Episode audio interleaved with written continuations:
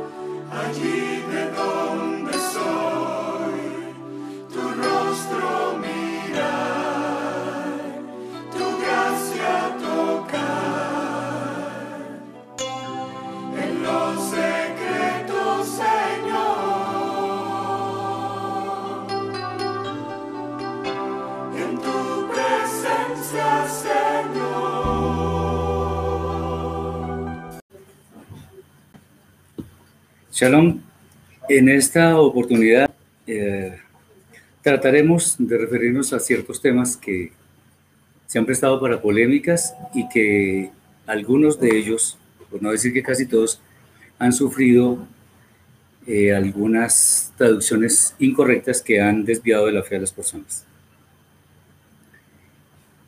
La multitud de grupos sociales, religiosos, de diferentes tipos de pensamiento y en general de personas que buscan la verdad revelada en las escrituras, ha llevado a muchos estudiosos a tratar de poner al alcance de la mano traducciones de estas en muchos idiomas, de manera que quien tiene sed de conocimiento disponga de una versión en la que pueda estudiar. No obstante, y a pesar de la buena fe con la que se han elaborado diferentes traducciones, sucede algo que es inherente al proceso de traducción mismo, y eso refleja en, la mayoría de los casos, si no en todos, la interpretación personal de quien se pone la tarea de elaborar la, la- traducción. Entonces, una, una traducción, sí, necesariamente implica una interpretación personal. Entonces, la Reina Valera de 1960 y otras versiones dice ciertas cosas en ciertos pasajes.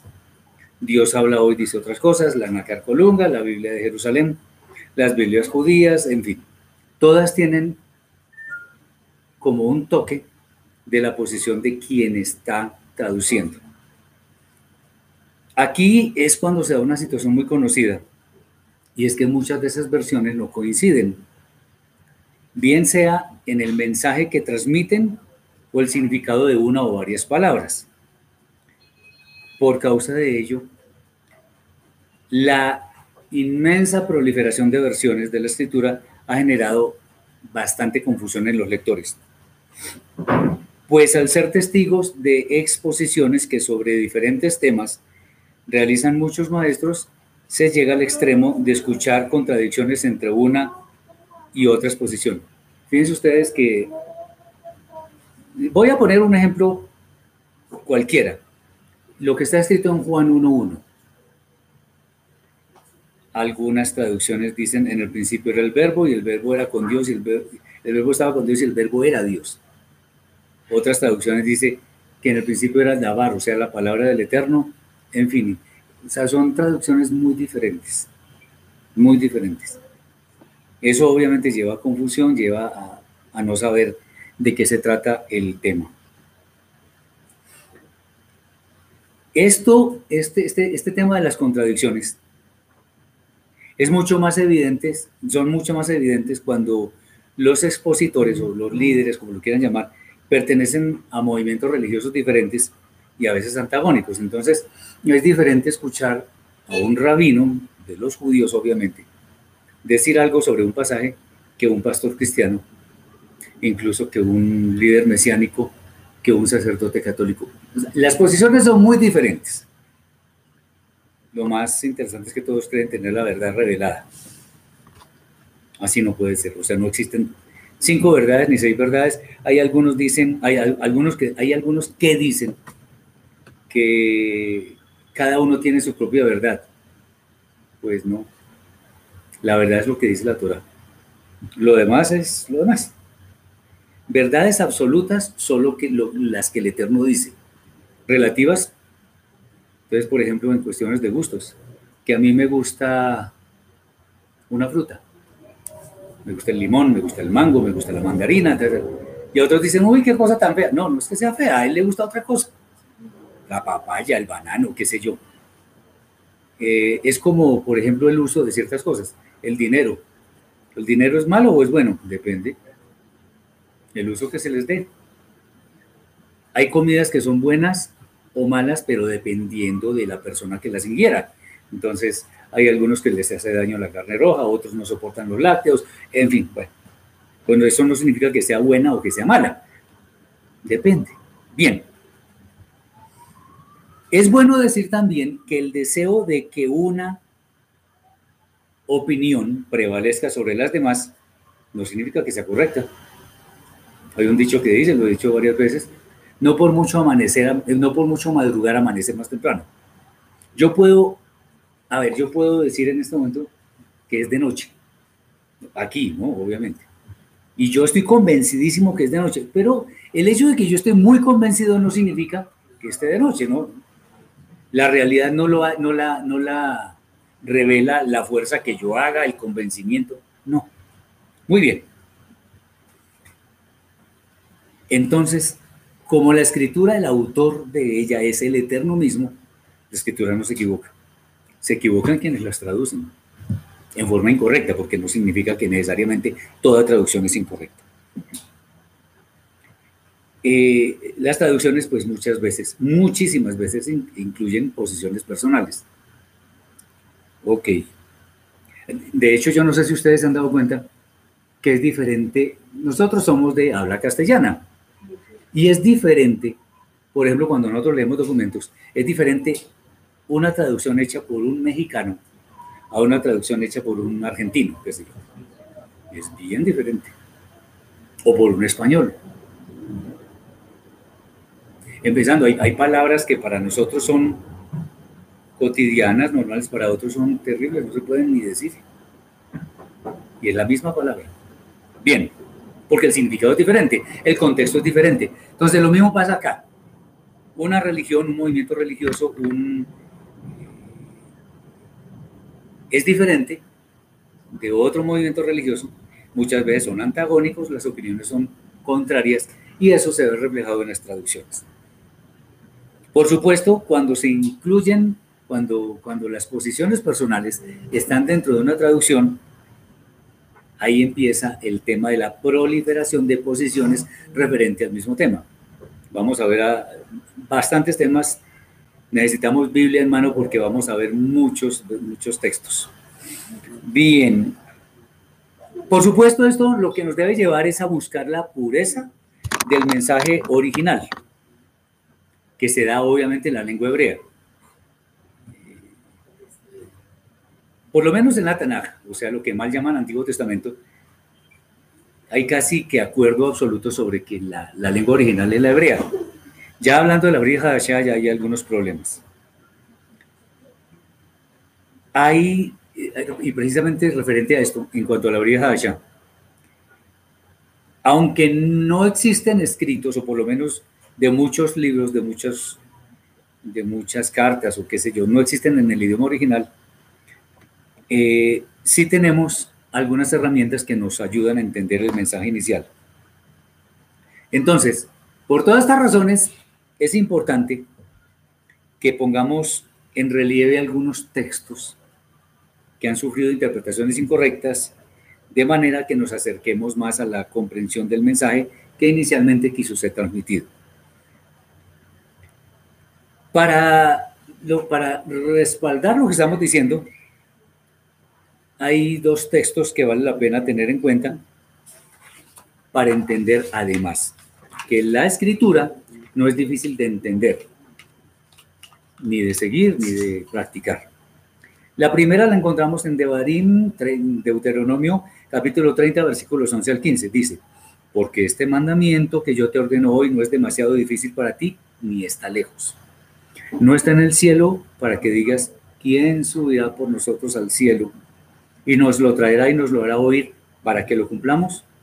Ni está al otro lado del mar para que digas, ¿quién pasará por nosotros del mar para que nos lo traiga y nos lo haga oír a fin de que lo cumplamos? Porque, atención, muy cerca de ti está la palabra en tu boca y en tu corazón para que la cumplas. Qué interesante, eso no está por allá en, en una feria en un país extraño, no está, no está aquí, aquí en la boca y aquí en el. Y si está aquí adentro, acuérdense que eh, a propósito del famoso nuevo pacto, en Jeremías 31, 31, 34 dice, he aquí que haré un pacto renovado, porque en realidad no es nuevo pacto, sino pacto renovado, con la casa de Israel y la casa de Judá. Y el pacto renovado dice lo siguiente, pondré mi Torah en su mente y sobre su corazón escribiré. O sea, el nuevo pacto no es cambiar la Torah, no es reemplazarla por otra, no, es la misma Torah que cambia de lugar. Antes estaba en piedra y ahora está en nuestra mente, en nuestra boca, en nuestro corazón, como dice acá, para que la podamos cumplir. O sea, no es difícil. Contrario a lo que muchos dicen. Y hay otro texto en Matillahu, Mateo capítulo 11, versículos 29 al 30. Se refiere exactamente a lo mismo. Dice Yeshua, llevad mi yugo sobre, mi yugo sobre vosotros y aprended de mí que soy manso y humilde de corazón y hallaréis descanso para vuestras almas, porque mi yugo es fácil y ligera mi carga. Bueno, cuando Yeshua está hablando del yugo de él, se refiere muy especialmente a la forma como él cumplía e interpretaba la Torah. O sea, la Torah no es una cosa que esté por allá, quién sabe dónde, que sea difícil de entender. Cosa diferente es que algunos la han hecho difícil. Y ahí es donde está gran parte del problema. Entonces, estos dos pasajes, hay más, nos indican que las palabras del Eterno no son difíciles de entender. Obviamente, salvo algunas excepciones, sí. Ahora yo tengo una pregunta con respecto a... Está en nuestra mente, en nuestro corazón. ¿Y qué, representación tiene la boca? Porque hay confesiones que debemos hacer en la forma correcta. Si las hacemos en la forma incorrecta, estamos demostrando que no la tenemos. De hecho, de hecho, lo que nosotros decimos en cierta forma expresa lo que somos. Como el, famoso dicho, dime con quién andas y te diré eh, quién eres. Entonces, nuestra compañía, lo, o sea, lo resumo en una palabra, de la abundancia del corazón habla la boca. De lo que está dentro de nosotros, lo, lo, exterior, lo exteriorizamos por medio de nuestras palabras. ¿Sí? Ok. Entonces, como no son difíciles de entender, no se deben complicar con interpretaciones que le dificultan la vida a quienes realmente quieren esto, quieren andar en la senda del Eterno. Hasta aquí, claro, ¿verdad? O sea, este, esto es como el, el preámbulo de lo que queremos ver y las razones por las cuales existe una gran proliferación de interpretaciones, de traducciones y de versiones de las personas. Hay personas que con la misma, o sea, personas de diferentes grupos que con la misma traducción tienen opiniones diferentes. Muy bien, vamos al grano. Entonces, vamos con los textos polémicos o mal interpretados. Vamos a, vamos a, a utilizar mucha Biblia. Uno, no necesariamente lo que vamos a decir tiene un orden específico, pero bueno, vamos a tratar de que sean lo más claros posible. El término Elohim y la expresión hagamos al hombre a nuestra imagen, hagamos. Bien, eso lo encontramos en Bereshit 1.26. Dice, entonces dijo Elohim, hagamos al hombre a nuestra imagen conforme a nuestra semejanza y señoré en los peces del mar, en las aves del cielo, de los cielos, en las bestias, en toda la tierra y en todo animal que se arrastra sobre la tierra. Es bueno decir que el término Elohim técnicamente es plural. Normalmente muchos plurales, masculinos terminan en im. Entonces, Elohim, Susim, eh, bueno, eh, Talmidim, Malachim, correcto. Muchas palabras. Eh, es plural. Pero Elohim, específicamente, y por eso hay que conocer fundamentos de la lengua hebrea, Elohim no es un término que siempre sea, se refiera a varias personas. Por ejemplo, el primer versículo de la Torah, el primer texto de la Torah, dice así: Bereshit bara Elohim et Ashamain be'et haaretz. Normalmente se traduce en el principio creó Dios los cielos y la tierra. Bueno, ahí hay varios errores. Ahí no dice en el principio, sino en principio o en un principio. Y creó Dios. La palabra Dios en hebreo no, ese nombre no existe. Entonces, habría que ver qué es Elohim. Algunos dicen, bueno, como es plural, entonces ahí hay varios dioses, entonces eso significa que hay Trinidad. Sin embargo, como el hebreo es el que nos da la respuesta, por ejemplo, ahí dice, Bereshit Elohim. Significa creó. Y el verbo es el que tiene la, la clave del entendimiento del texto porque el verbo está en singular, masculino, tercera persona, en pasado. Entonces, al decir eso, estamos entendiendo que ahí Elohim es uno.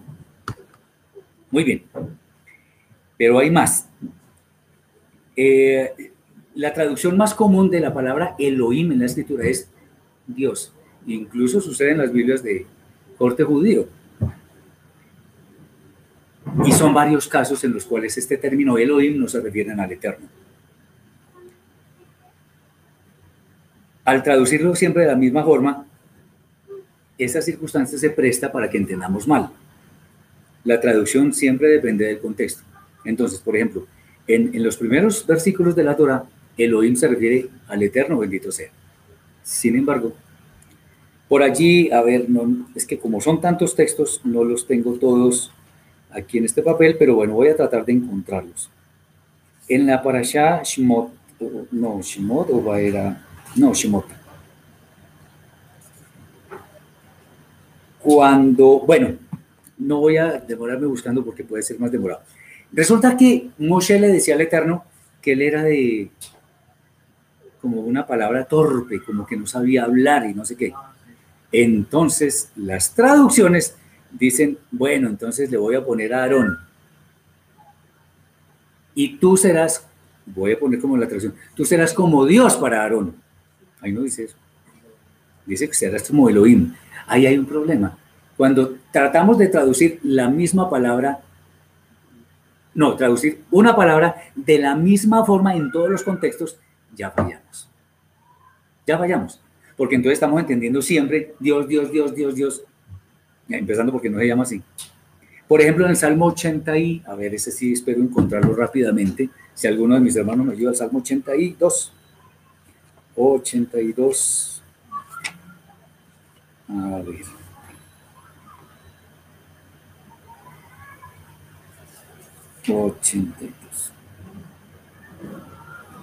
El versículo 6 dice,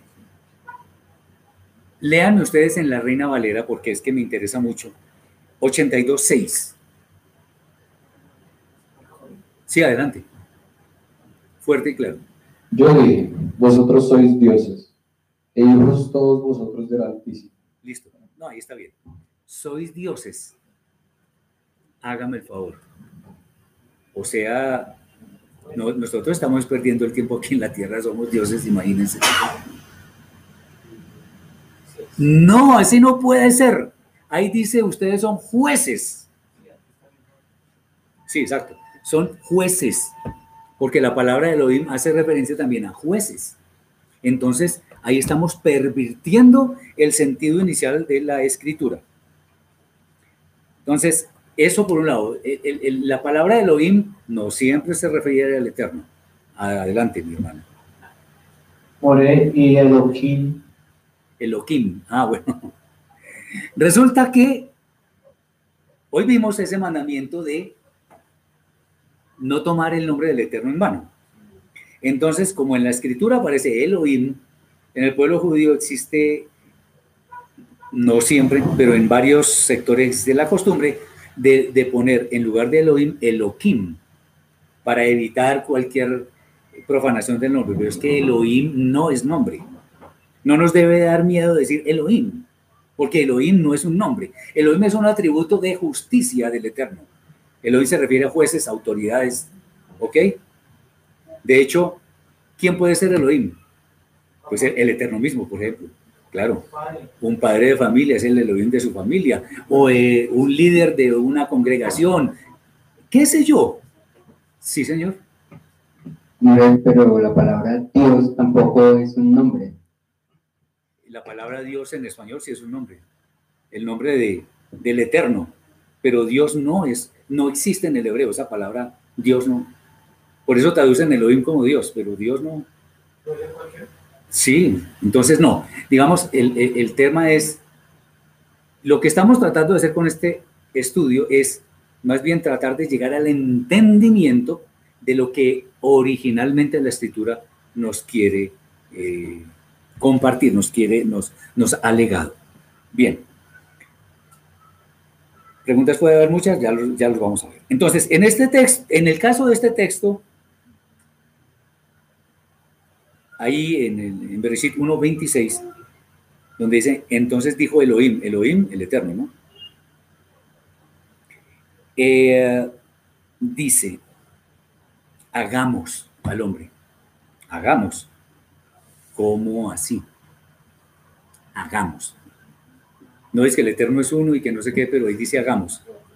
Otra vez salen los trinitarios a decir, ahí, ahí, que Yeshua, no, Jesús, no Yeshua, no Jesús, ahí estaba en la creación y que había varios, entonces la Trinidad. No, no, no, no, no, no, no. Empecemos por decir que el Eterno es todo suficiente, omnipotente, om, omnisciente, Él todo lo sabe, todo lo puede, todo lo de antemano ya sabe todas las cosas. De hecho, Él sabe que nosotros estábamos reunidos aquí hoy para hablar de esto, ya lo sabía, desde antes de que naciéramos. Si no, no fuera el Eterno. Eh, entonces, Él no necesita aprobación ni ayuda, ni soporte de nada ni de nadie. Entendámoslo así. Muchas veces cuando en español hablamos de mi Diosito, estamos bajándole la gloria al Eterno, convirtiéndolo casi que en un títere, porque muchas veces dicen, ay no, mi Diosito no me puede castigar. Bueno, pues su Diosito no, pero el Eterno sí, porque el Eterno es justo sobre toda justicia. ¿Estamos claros, verdad? Bien. Entonces, hagamos, hagamos al hombre. Este texto ha sido polémico desde hace mucho, mucho tiempo, muchísimos años. En realidad, hebreamente debemos entenderlo de otra forma. Yo, por ejemplo, cuando, si alguien me, un amigo viene ahí, donde yo estoy y me pregunta sobre algo, yo le digo, veamos. A mí no me está acompañando nadie, pero yo estoy hablando en plural. ¿Sí me entiende lo que quiero decir? Esa es una forma de ver ese, hagamos. Pero tengamos en cuenta que la creación termina con el hombre y la mujer, ¿no? Eso significa que las huestes celestiales ya estaban creadas. Aquí en la Torah no se dice. Pero cuando el Eterno en todos los demás libros dice que vino el ángel fulano o que mandó huestes de ángel, es porque los ángeles existen definitivamente. No, ya vamos para allá. Cuando el Eterno dice hagamos, ¿qué está diciendo? Esta es como a ver, entre comillas, ojo, entre comillas, como tomándole concepto a los ángeles, eh, entre comillas. Eh, no porque él lo iba a hacer él, no ellos. Entonces, está diciendo, miren, vamos a hacer al hombre. Él les estaba como haciendo los partícipes de esa creación, no diciéndole, oiga, usted haga los brazos, usted haga las piernas. No, no, no, no, no, no, no porque la idea fue del Eterno, no de los ángeles. ¿Está claro? Entonces él está diciendo, hagamos. Eh, por ejemplo, pues nada más como lo que Simoncito aquí y, y, merece toda, todo reconocimiento de este lugar. Uno podría decir, sí, deberíamos hacer tal cosa. No, pero esto es obra de él. Sí, sí, ¿Qué hacemos? Es obra de él. Obvio, hubo colaboración eh, monetaria, lo que, listo, y bendito sea el Eterno pero toda esta maravilla, salvo uno que otro objeto, eh, listo, eh, hay que reconocer. Entonces, el Eterno hizo todo según su criterio, que además es perfecto. Muy bien. Eso no se refiere a una Trinidad que no existe. Entonces, él estaba como conversando con sus huestes celestiales para que vieran esa creación. ¿Está claro? Bien.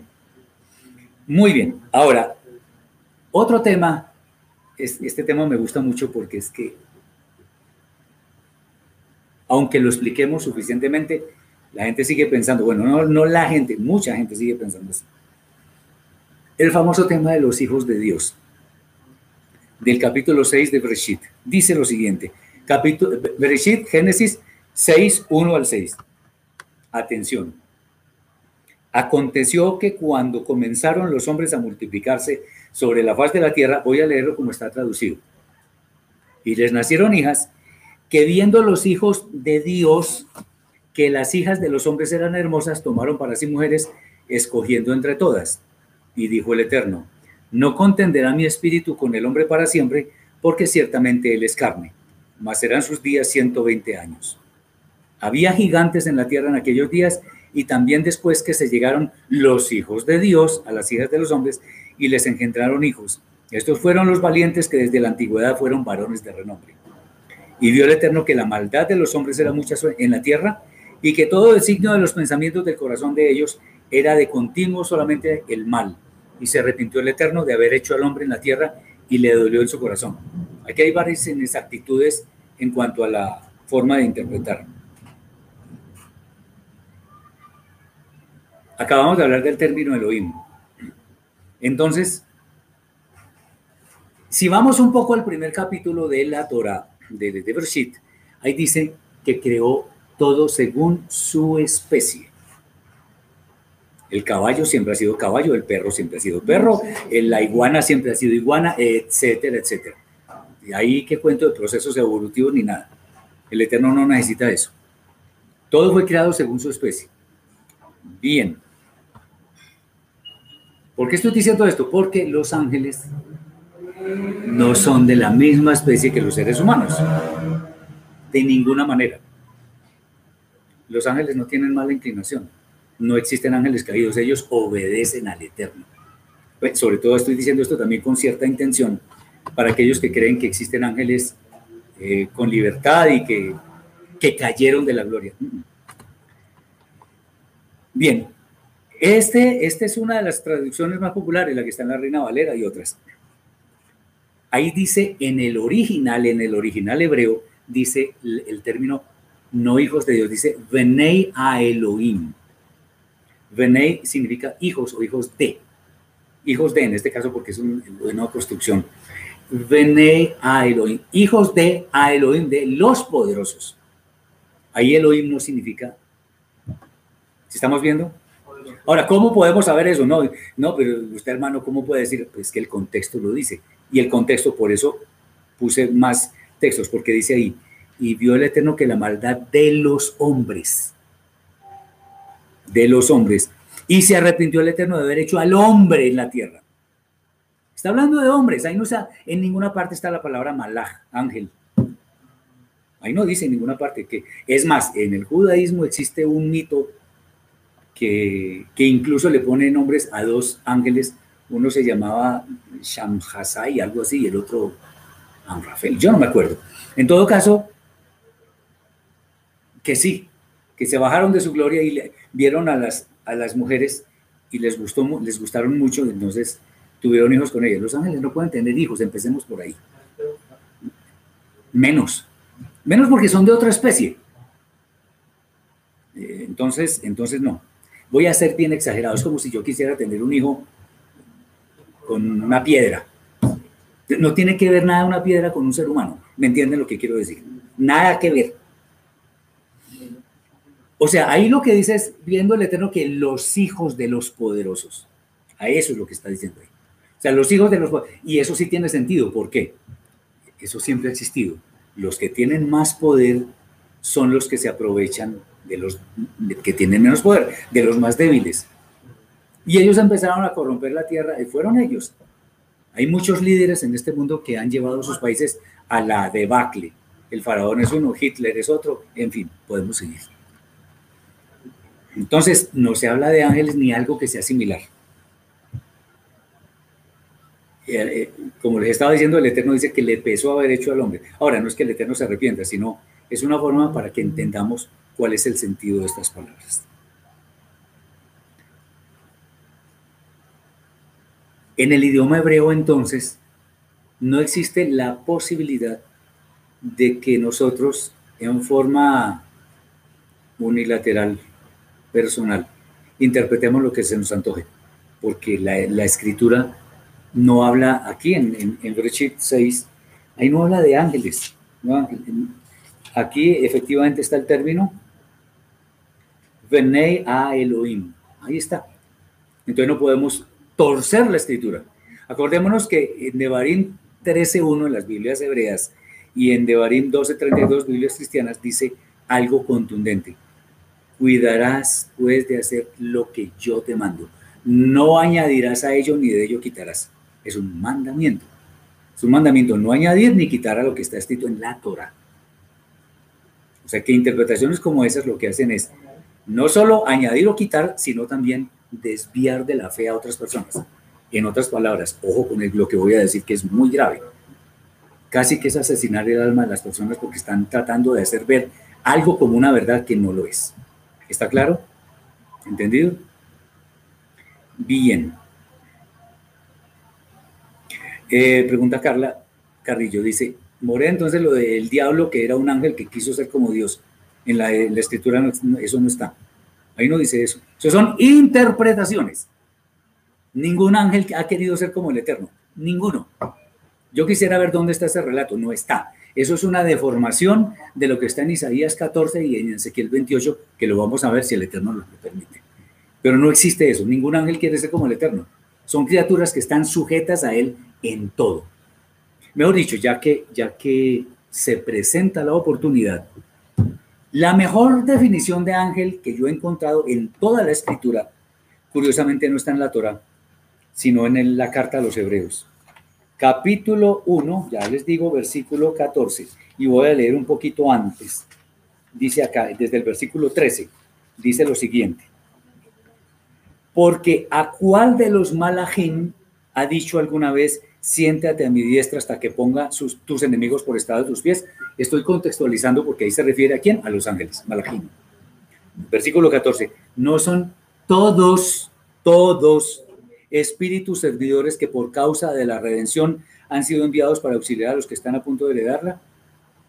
Los ángeles son servidores de los hijos del Eterno, de quienes están siguiendo las pisadas de la Torah, de nuestro Rebe Yeshua. ¿Estamos claros? Esa es, esa es la definición de ángeles. Un ángel es un servidor, es un espíritu. No tiene libertad, él hace simple y llanamente lo que el Eterno le ordena. Nada más. Por eso, eso ese cuento de ángeles caídos, eso no existe. Yo quisiera ver en la Torah donde habla de ángeles caídos en hebreo, no en español, en hebreo. Bien. Entonces estos, estos Benei Elohim, los poderosos, fueron los que llevaron a la debacle espiritual al mundo conocido entonces. Eh, ¿Alguna pregunta hasta acá? ¿Duda, inquietud? Bien. Seguimos con los pasajes interesantes. Ojo con este, este, este se ha prestado para una confusión terrible. Hay muchos que por el tema judío y que no sé qué, no, eso es lo que dicen. Ah, vamos a ver. Es un tema lo llamo yo curiosísimo, es, es aquello de que el hombre y la mujer inicialmente estaban integrados en el cuerpo de Adán. ¿Cómo así? Fíjense lo que dice acá. Bereshit, Génesis 5, 2. Dice acá, varón y hembra los creó y los bendijo, ojo, y llamó el nombre de ellos Adán el día en que fueron creados. ¿Sí ven? Los dos estaban en uno y los dos se llamaban Adán. Entonces el cuerpo de la mujer estaba en el cuerpo del hombre. Es más, algunos llegan a decir que ese ser era disque hermafrodita. Yo, lo he escuchado miles de veces. Eh, eh, hermafrodita. O sea, el Eterno se equivocó, pues. Dice, llamó el nombre de ellos. Entendamos una cosa, mis hermanos, que el- en la escritura existen expresiones que son, son solo hebreas, se entienden en hebreo. Lo que está aquí hablando es en forma genérica. ¿Quién, quién, a, quién creó primero el Eterno? ¿Al hombre o a la mujer? Al varón. Entonces en el varón está potencialmente, que eso es diferente, potencialmente incluida la mujer, que después iba a sacar del costado y todo aquello que ya conocemos.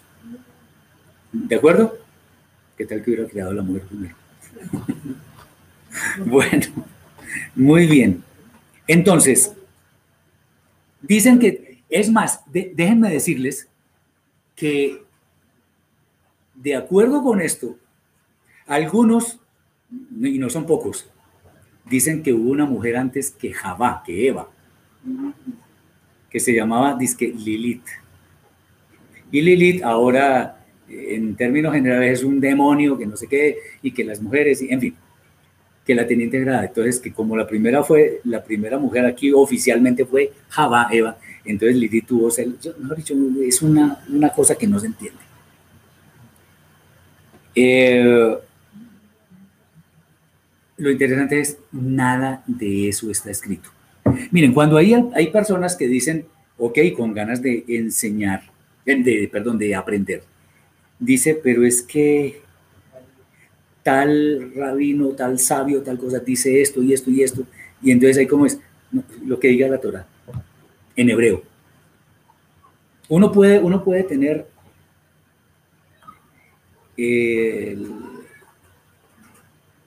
puede estar interesado en temas que dicen grandes hombres, pero otra vez, no porque yo afirme mucho que algo es correcto, eso lo hace correcto. ¿Entendido? Muy bien. Entonces, nada de hermafroditismo, nada de esas cosas, eso no existe. Ah, este, este texto me gusta muchísimo, muchísimo y atención porque es un texto que es muy controversial, porque especialmente en el judaísmo se hace mucho énfasis en algo que no dice la Torah, pero bueno, atención, es la supuesta prohibición de comer carnes rojas con lácteos. En Shemot, capítulo 34, versículo 26, Éxodo 34, 26, y de Barín, Deuteronomio 14, 21, dice claramente, no cocerás o no cocinarás el cabrito en la leche de su madre, de la madre del cabrito. Entonces, ¿qué significa eso? ¿Qué significa eso? Lo que significa, lo que dice ahí. Sí, yo, no puedo decir, es que son las dos, o sea que son, o sea que son las diez. Son las dos, punto, faltan diez horas. Y la hora es la que es, no es la que yo me imagine. Ahora, alguno dirá, bueno, aquí son las dos, pero en otro país serán las ocho. Sí, pero es allá, aquí no. ¿Me entienden? Bueno, en el pueblo judío, eh, todo lo que yo estoy diciendo lo digo con el más absoluto respeto y consideración por quienes creen diferente. Valga la, ocasión para decir, aunque no, pensemos, aunque no pensemos igual, estamos exponiendo esto no para ridiculizar a nadie, para burlarnos, para menospreciar, no. Simplemente estamos poniendo textos que son muy populares en el mundo y que muchas personas, bueno, dicen al fin que esto es así, es de esta forma o de la otra, ¿qué hago? Entonces, mi consejo es siempre vayamos al original de la Torah. Ah, pero yo no sé, no sé hebreo. Consígase un maestro de las raíces hebreas de la fe y él le enseña. ¿Ok? Bien. El pueblo judío innegablemente es el pueblo que más ha conservado el legado de la Torah. A pesar de ello, pues obviamente han surgido muchos sabios que han dado interpretación a muchos textos de la Torah. Interpretación. Porque hay textos que a veces no se entienden. Y este en especial merece bastante atención, ya que la interpretación judía se aleja del sentido práctico de la Torah. Ahora, lo digo con, con la seguridad que me da la misma Torah. Y, y además, perdón, déjenme decirles que muchos estudiosos judíos afirman también esto. Que es normativo no comer, no ingerir carnes rojas con productos lácteos simultáneamente. Según ellos, si por ejemplo, si yo consumo carne, entonces debo esperar seis horas para ingerir leche o un yogur, qué sé yo. Hombre, yo no veo en la Torah algo así. Y es más, cuando, cuando llegaron los tres ángeles donde Abraham y que les hizo una comida y que le dijo a Sara que matara, que no sé qué, y consumieron la carne con mantequilla. La mantequilla, que yo sepa, es de animales, de la leche, eso no es, es de ahí, punto. No, que es que ellos esperaron seis horas para consumir mantequilla. En serio, ¿dónde está escrito eso? No, y lo dicen, lo afirman, en serio. Y, es más, se ponen, sí, pero harto. ¿Por qué? Porque uno está diciendo, pero es que la Torah no lo dice. Ahora, pues para, para ello existe una cosa que llama Torah oral y Torah escrita. Torah escrita es la Torah.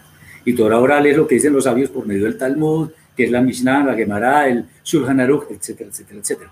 Esa no es nuestra discusión de hoy. Hombre, seamos humildes y aceptemos cuando tenemos o no tenemos la razón. Entonces,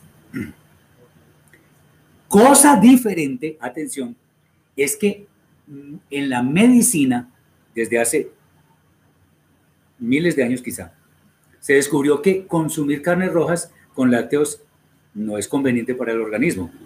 Eso es diferente. La medicina descubrió eso, pero mandamiento no hay ni uno. Ahora, muchos dicen, bueno, pero es que la Torah hay que interpretarla. Sí, pero no como se nos antoje. La Torah dice eso y es eso. Además, el tema de no cocerás el cabrito en la leche de su madre es un tema de misericordia, es otro tema que no tiene nada que ver con consumo de, carnes y, lácteos. Eh, ok, no es conveniente. Muchos se comen una hamburguesa con queso y todo eso y, posiblemente no les hace daño, pero coma eso todos los días y verá lo que le va a pasar. Pero bueno, ok, aquí no estamos diciendo, bueno, vamos a comer carne con queso todos los días. No, estamos diciendo incluso que no es conveniente para el cuerpo. Eso es una norma de higiene con nuestro cuerpo, con nuestra vida, pero no porque la Torah prohíba comer eso. La Torah no prohíbe eso. Y que alguien me diga en dónde está la prohibición. Es más, tan, tan cierto es esto de que lo han, lo, han prohibido que lo han elevado a nivel de mitzvah, de mandamiento del Eterno. Ahí no existe eso. Eso no está. Muéstrame el mandamiento literal, porque uno debe entender que existen cuatro niveles de interpretación en la Torah, que son el nivel Peshat o simple, algunos dicen que es el literal, bueno, no necesariamente, pero bueno. Está el nivel Remes, está el nivel Drash y el nivel Sot. El nivel Peshat, que es el primero, debe cumplirse. Y los demás niveles de la Torah deben eh, ser armónicos con el nivel de interpretación Peshat. Yo no puedo pervertir la Torah como a mí se me antoje, porque además eso es un pecado gravísimo. Bien. Además hay algo interesante. Bueno, sobre esto podríamos decir muchas cosas, pero lo interesante es que además la prohibición la han extendido las aves, o sea que tampoco se puede consumir queso con pollo. Y pues bueno, uno dice, la vaca tiene leche, pero ¿qué leche se le puede sacar a una gallina? O sea, a ver, ¿sí me entienden? O sea, puede ser un poquito gracioso, pero hombre, tengamos sentido común, ¿sí? Y, este, no, y de hecho existe para muchos la prohibición de no comer pollo con, a ver, una lasaña bien rica de pollo con... Bueno, en fin. Ok. Eh, el mandamiento entonces es eso y nada más. Ahora, que se puede interpretar y sacar algunas otras enseñanzas, yo creo que el tiempo no nos, no nos da para eso, pero hay muchas cosas que se pueden sacar de acá. Muy bien. Entonces, decir que hay la prohibición de que el Eterno prohíbe comer carnes rojas con lácteos es añadirle o quitarle a la Torah. Así de simple. Bien, sigamos. Otro tema, uy, este también me gusta mucho. Es el tema de los famosos tefilín y las mesusot. Ya les voy a decir qué es eso. Los tefilín son las, las cajitas que se amarran acá en el brazo y también aquí en la frente. Yo tengo eso. No, no lo uso, pero yo lo tengo cuando estuve militando en el judaísmo. Los tefilín son unas cajitas que contienen unos rollos con unos versículos bíblicos y, y ya les voy a decir por qué existen. En Devarim, Deuteronomio capítulo 6, versículos 6 al 9 dice, y estas palabras que yo te mando hoy estarán sobre tu corazón y las repetirás a tus hijos y hablarás de ellas estando en tu casa y andando por el camino y al acostarte y cuando te levantes. Y las atarás como una señal en tu mano y estarán como frontales entre tus ojos y las escribirás en los postes de tu casa y en tus puertas. Bueno, de ahí vienen los famosos tefilín, de atarlas en la mano y tenerlas entre los ojos. No, pero eso es la mesusada, ahora hablamos de eso. Entonces, en el judaísmo eso se cumple, en el judaísmo ortodoxo se cumple literalmente con esas cajitas. Sin embargo, hay varias objeciones a eso. Eso no lo usan las mujeres. Además, no lo usan de noche. Además, no se usan en las fiestas. Hello. El versículo anterior a todo esto es el pasaje principal de la escritura. Shema Israel Adonai Eloheinu Adonai Echad. Escucha Israel, el eterno nuestro Elohim, el eterno es uno. Pero lo importante es Shema Israel. ¿Qué es eso? Escucha Israel, escucha y obedece Israel. ¿Israel qué es? ¿Solo los hombres? No, señor. Hombres, mujeres, niños, ancianos, gordos, bajitos, negros, blancos, lo que ustedes quieran. Todo Israel. Y si solamente es para los hombres, entonces las mujeres, ¿qué? Entonces se quedan sin cumplir esto. Y que no se pueden usar en ciertos lugares, ¿no? Que entonces, no, iba a ser demasiado cáustico, pero no.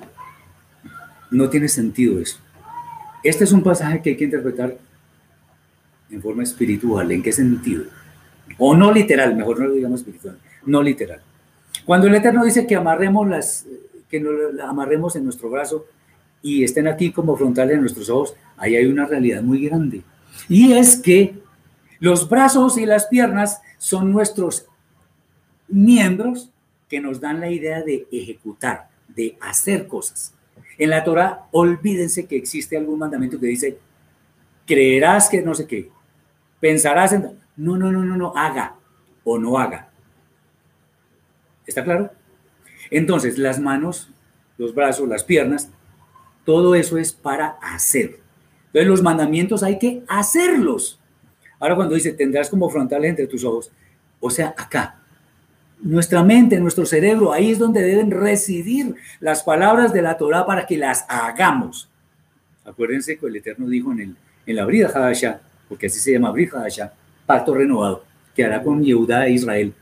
Pondré la Torah en sus mentes y sobre, sobre su corazón escribiré. Ahí está. Debemos tenerlas en nuestra mente. Yo no me gano nada con tener una cajita ahí. Y bien caras que sí son. Muy caras. Se los digo con conocimiento de causa. No cualquiera puede tener tefilín. Eh, eh, ¿Está claro hasta ahí? Entonces, ah, además, bueno, ok, son muy caros. Y es un cumplimiento, entre comillas, literal del mandamiento. Pero es que el cumplimiento verdadero es tener la Torah acá, acá, para cumplirla. ¿Ok? Ahora, eh, viene el tema Ah, de hecho, hay, un, hay algo que, escribí yo para esta conferencia y es un sabio muy conocido en el judaísmo llamado Maimónides, Moshe ben Maimón. Maimónides fue un erudito de la Edad Media que dijo algo tremendamente fuerte. Dijo, el que interprete la Torah, o el que la entienda literalmente, el que entienda literalmente la Torah es un tonto. Yo estoy totalmente de acuerdo porque no se pueden tener, hay, hay pasajes que son literales, por supuesto, pero no todos. Entonces, cuando, le, cuando, cuando uno lee esto y lo interpreta literalmente y amarrándose, No, no, no, no, no, así no. Bien. Entonces este texto, por supuesto, requiere que no lo entendamos literalmente. Y el Eterno está diciendo que sus palabras sean meditadas y ejecutadas en todo tiempo. Ahora viene la segunda parte, dice, y las escribirás en los postes de tu casa y en tus puertas. Aquí se ha exagerado un poquito. En el judaísmo existe una cajita pequeña que se llama, la llaman mesusá, y se le pone un rollo que supuestamente debe estar escrito por un escriba autorizado. Y si no, dicen ellos, no es kosher, o sea, no está bien. Primero, ahí dice, y las escribirás. Cuando dice las escribirás, está hablando en términos personales, el Eterno, uno a uno con cada miembro de Israel. Entonces, mi casa debe, debe, debe estar eso. Ahora, ¿cómo es, ¿cómo es el asunto? Resulta que la palabra mezuzá, hebrea, significa poste, umbral, portal.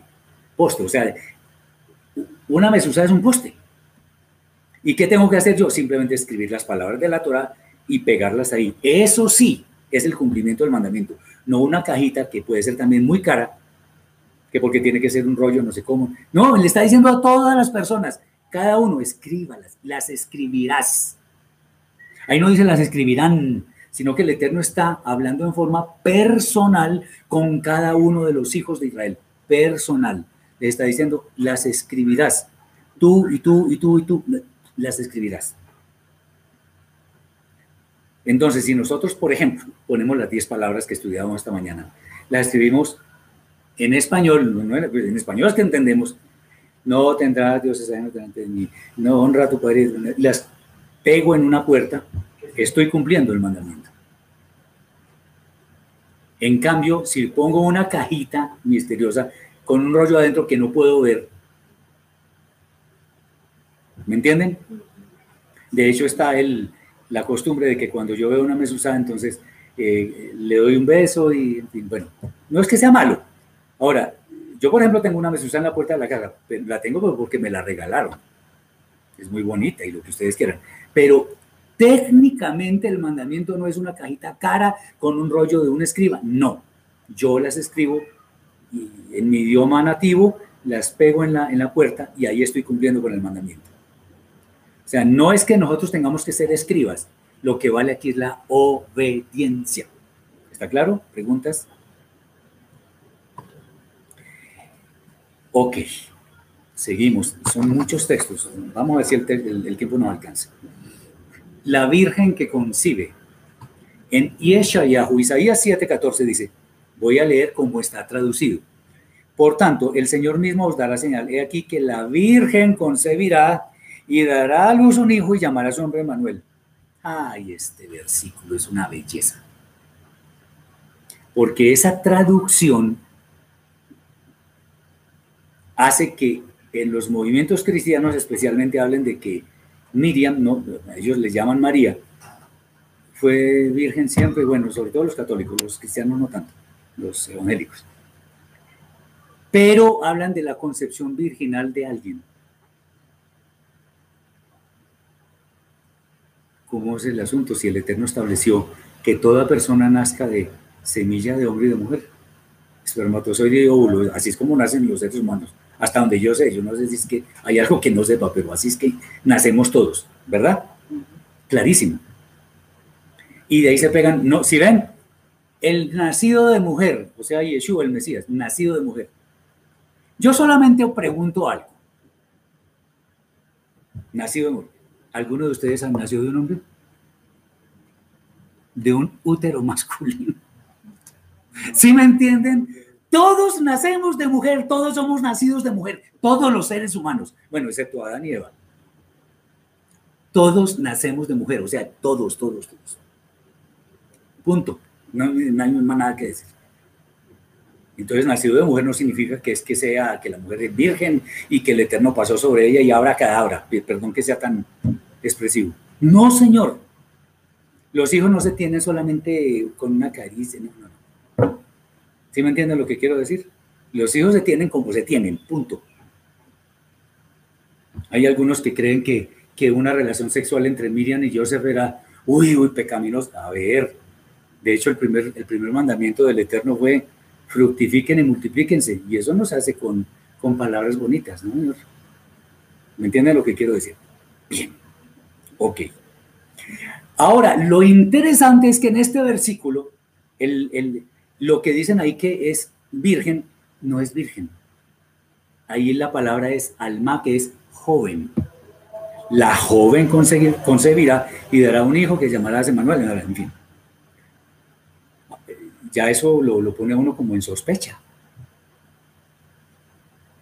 Ahora, además, eh, es bueno saber que lo que hoy sabemos que es virgen, hace mil años, mil quinientos o dos mil o tres mil años, no significaba lo mismo. Virgen hoy es una mujer que no ha sido, que su himen no ha sido desflorado, eso es una virgen. Pero una virgen antes podía ser una viuda, o una mujer que no ha tenido hijos, o una, ¿me entienden? O una mujer que efectivamente no ha sido desflorada. Varias, varias posibilidades. Entonces, ¿por qué interpretamos lo que fue escrito hace 2500 años como si fuera hoy? A ver,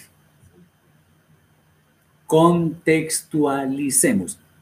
Como dice alguien por ahí sabiamente, un versículo fuera de contexto es un pretexto. Y sin embargo lo seguimos haciendo diariamente. Por eso es que existen tantas desviaciones de la escritura y por eso es que la gente anda tan confundida.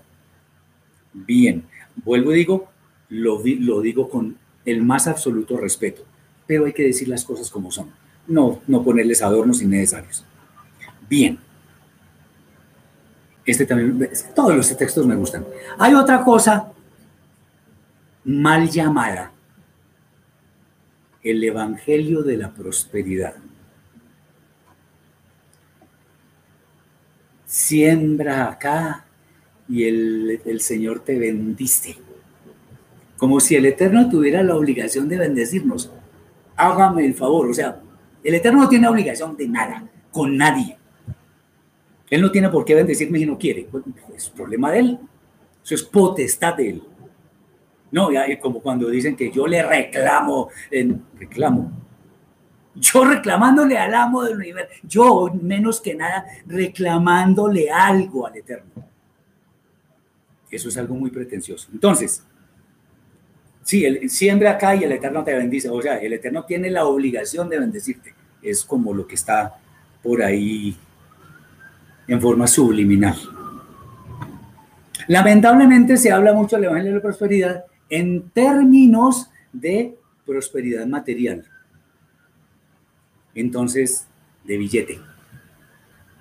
Eso es lo que Lo interesante, lo curioso es que quienes predican ese tal evangelio de la prosperidad son prósperos ellos, pero sus fieles están aguantando hambre muchos de ellos y prefieren sacarse el bocado de la boca para llevarle a estos estafadores, porque eso es lo que son.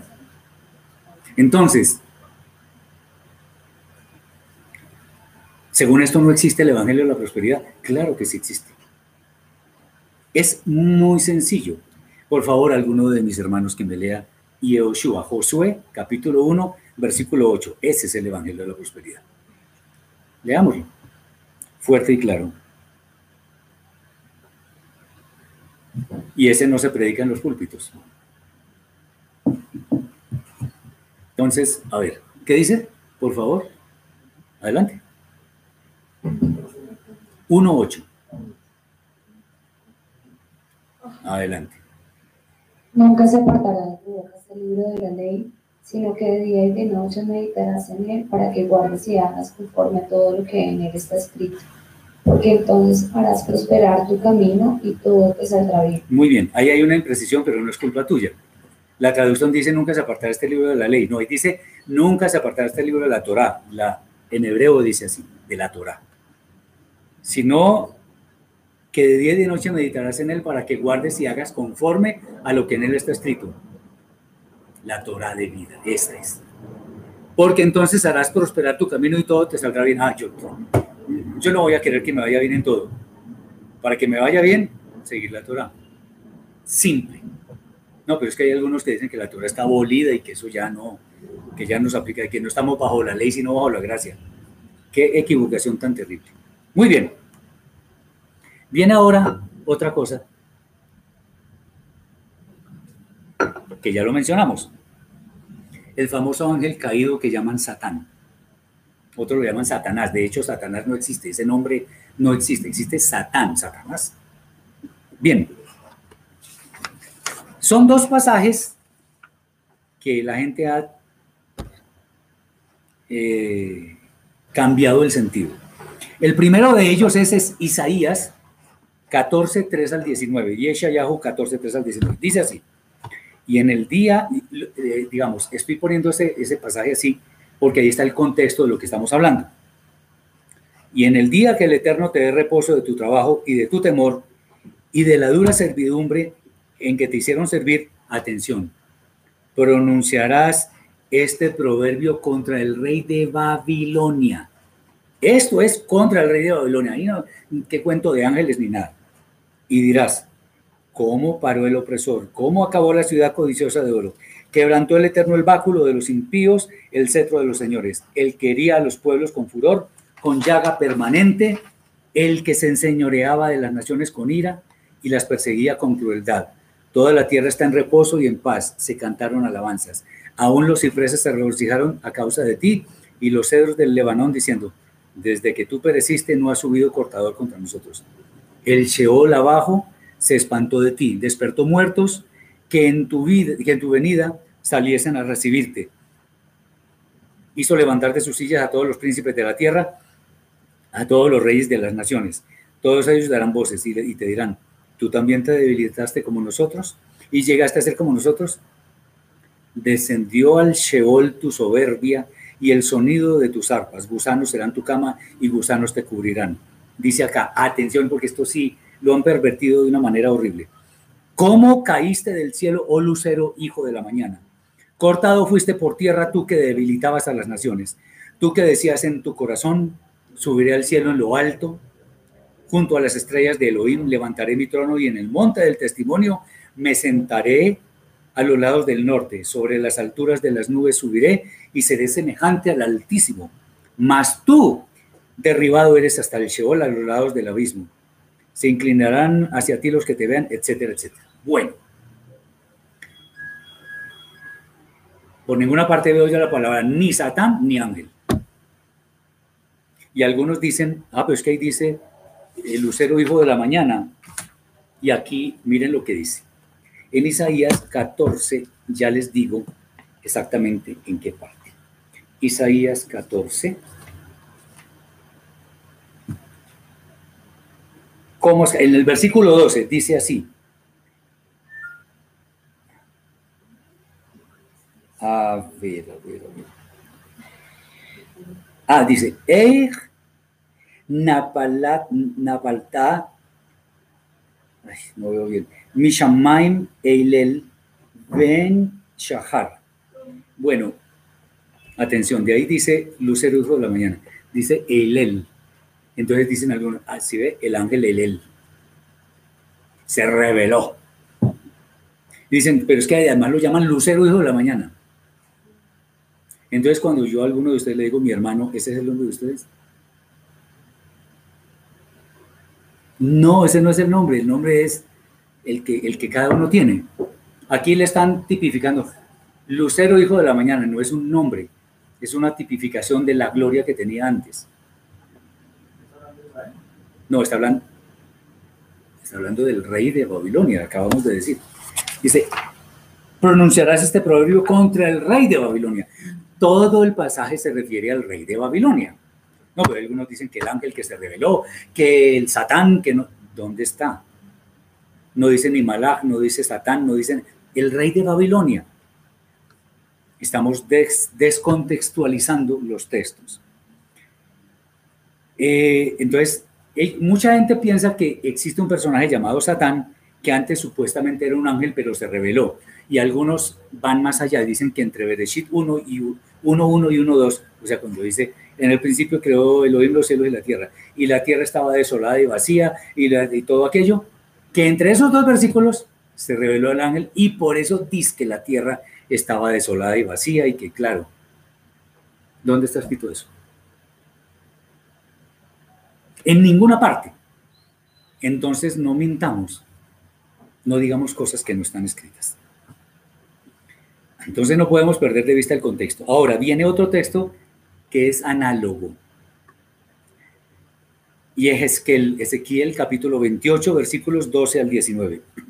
Dice acá, hijo de hombre, levanta endechas sobre el rey de Tiro, el rey de Tiro, y dile, así ha dicho el Señor, tú eras el sello de la perfección, lleno de sabiduría y acabado de hermosura.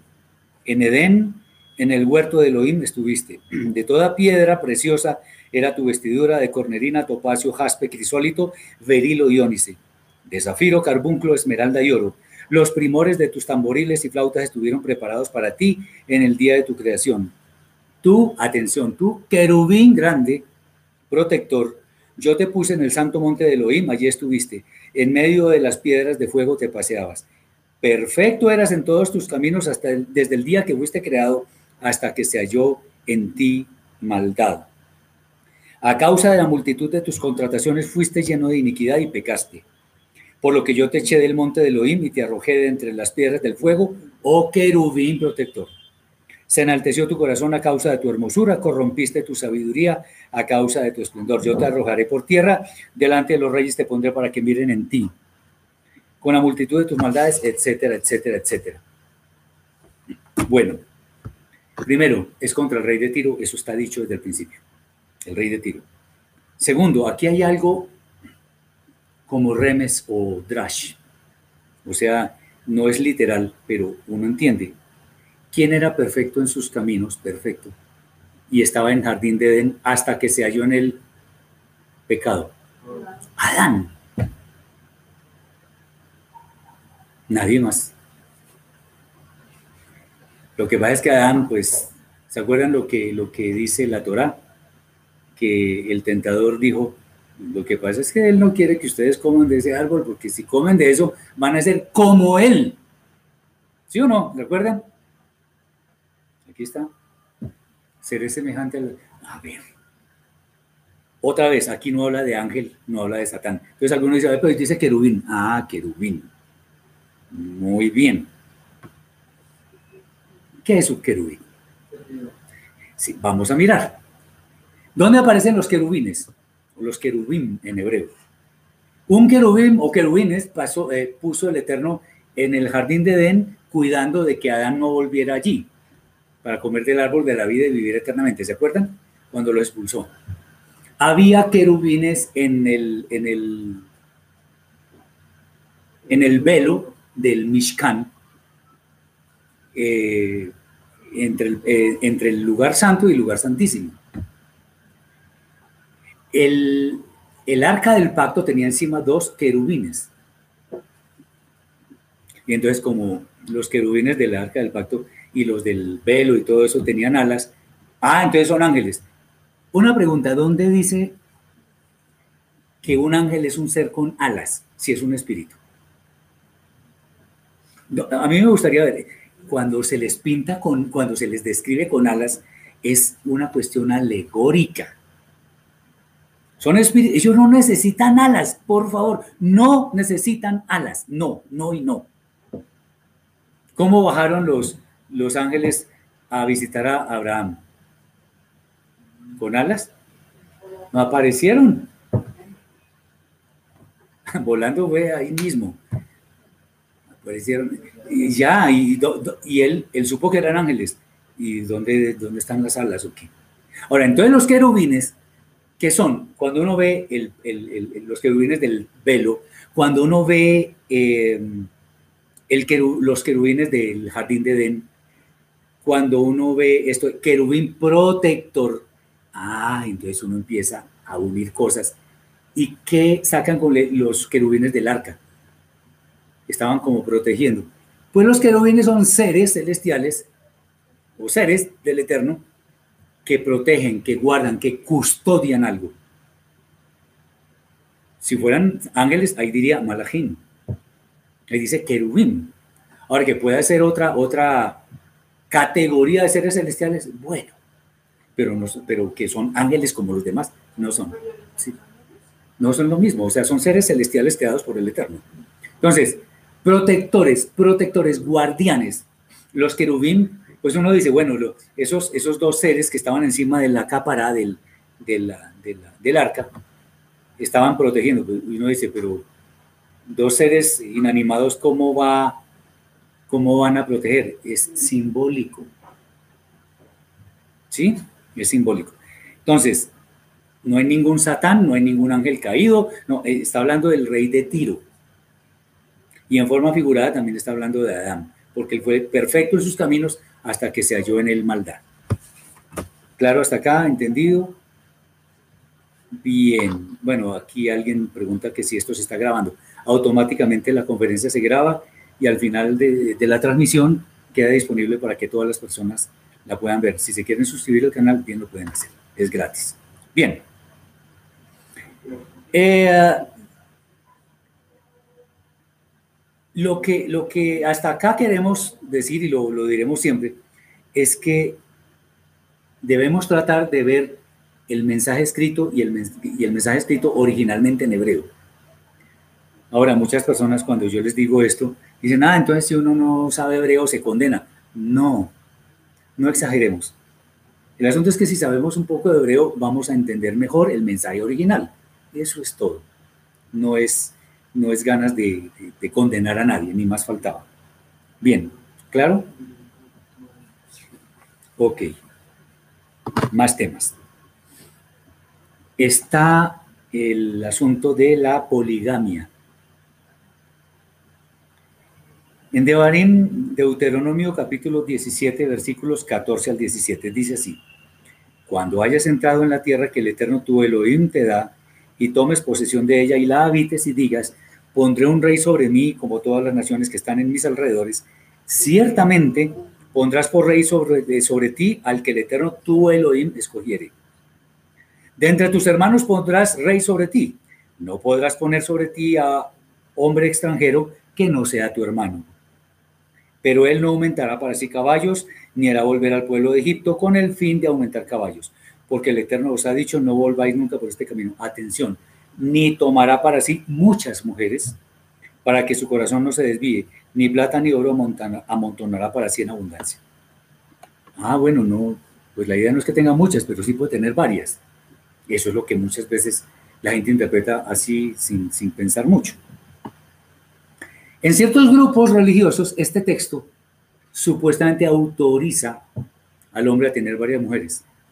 Si con una es difícil, como era con varias. No obstante, al revisar lo que este dice, vemos que en realidad el Eterno está dando instrucción a los reyes, dado que pues obviamente ellos acumulaban mucho poder. Cuando la sentencia dice que no tome muchas mujeres, no es porque el Eterno dice, bueno, listo, le, le valgo que tenga cuatro o cinco, o no tenga cincuenta.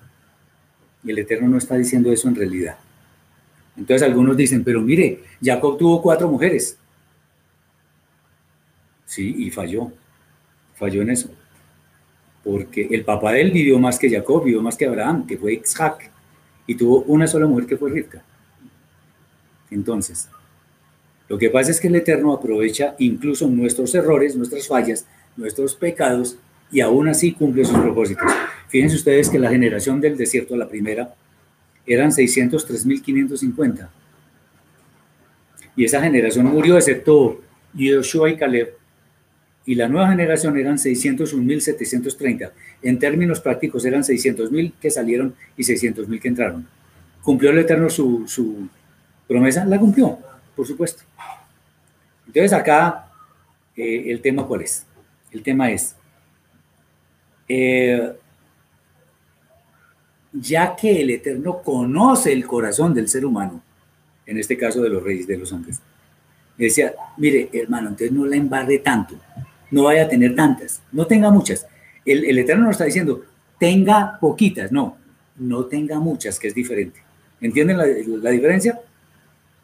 No le está diciendo, tenga algunas, no, está diciendo, no tenga muchas. Ahora Yeshua posteriormente dijo, en el principio no es así, porque ¿qué dice versículo 24? Por tanto, dejará el hombre a su padre y a su madre y se unirá a su mujer, no a sus mujeres, a su mujer, y serán una sola carne.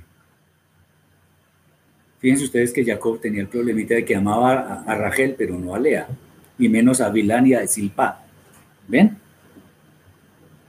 Lemech, que es como uno de los primeros polígamos de este mundo, dicen algunos sabios que, que él tenía dos mujeres, pero que una era para su goce sexual y la otra era para procrear. ¿Me entienden cuál es el tema? Entonces, eh, lo que está diciendo aquí el Eterno es que no se uniera a mujeres para que no pecara. Ese es el tema. Bien. ¿Está claro hasta acá? Entonces, es erróneo decir que, que un rey puede tener varias mujeres. Volvemos con el tema de la distribución demográfica del mundo. Hay países que tienen mayoría de mujeres, pero no mayoría que uno diga son siete mujeres por hombre. No, pongamos el país tiene 20 millones de hombres y 20 millones 800 mil mujeres o 21 millones de mujeres. Muy parejo. O viceversa en cuanto a hombres.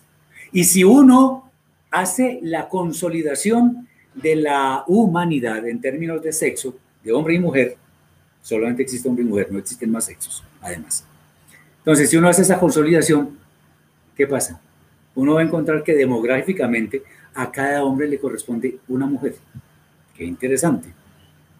¿Sí me entienden lo que quiero decir? Entonces no nos pongamos con eso de que no, de que el Eterno permite la poligamia. No, mil veces no. Ok. Algo que también mencionamos esta mañana. Matar y asesinar. En la, escritura existen bastantes ejemplos, de hecho, en los cuales el Eterno mismo ordena matar a todo el mundo en un pueblo. Sin embargo, en,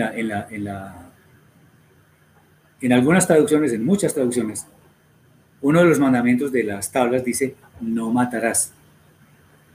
Pero si el Eterno manda matar, y aquí dice no matarás, entonces, ¿cómo es el asunto? Ahí se está contradiciendo. No se está contradiciendo. Es que en realidad el tema es otro. En las tablas dice es no asesinarás. ¿Por qué? Volvemos con el tema. Matar es una acción que ejecutan los jueces autorizados por el Eterno. Asesinar es cuando yo mismo, por mi, propia, mi propio deseo de venganza, le quito la vida a otra persona. Cuando el Eterno ordenó exterminar pueblos, es porque estaban siendo piedra de tropiezo, eran pueblos vándalos, paganos, idólatras, etc. Y el Eterno no tolera eso. Pero acá el tema es que si yo ejecuto las cosas por mi propia mano, estoy asesinando. De hecho, los asesinos tienen pena de muerte en la, en la, escritura. Entonces, matar es quitar la vida, pero por parte de alguien que está autorizado para que eso sea la pena que merece alguien. Entonces, por ejemplo, uno se pone a ver aquí ciertos violadores de niños que están engordándose con nuestros impuestos. Esos que merecen, pues merecen la muerte. Los secuestradores, la Torah lo dice, también merecen la muerte. Los asesinos, en fin. ¿Estamos viendo? Ok. Incluso hasta los hijos contumaces. Bueno, entonces la Torah en realidad en las, en las diez palabras debe decir, o dice, no debe decir, sino en las traducciones, pero ahí dice en hebreo no asesinar o no asesinarás.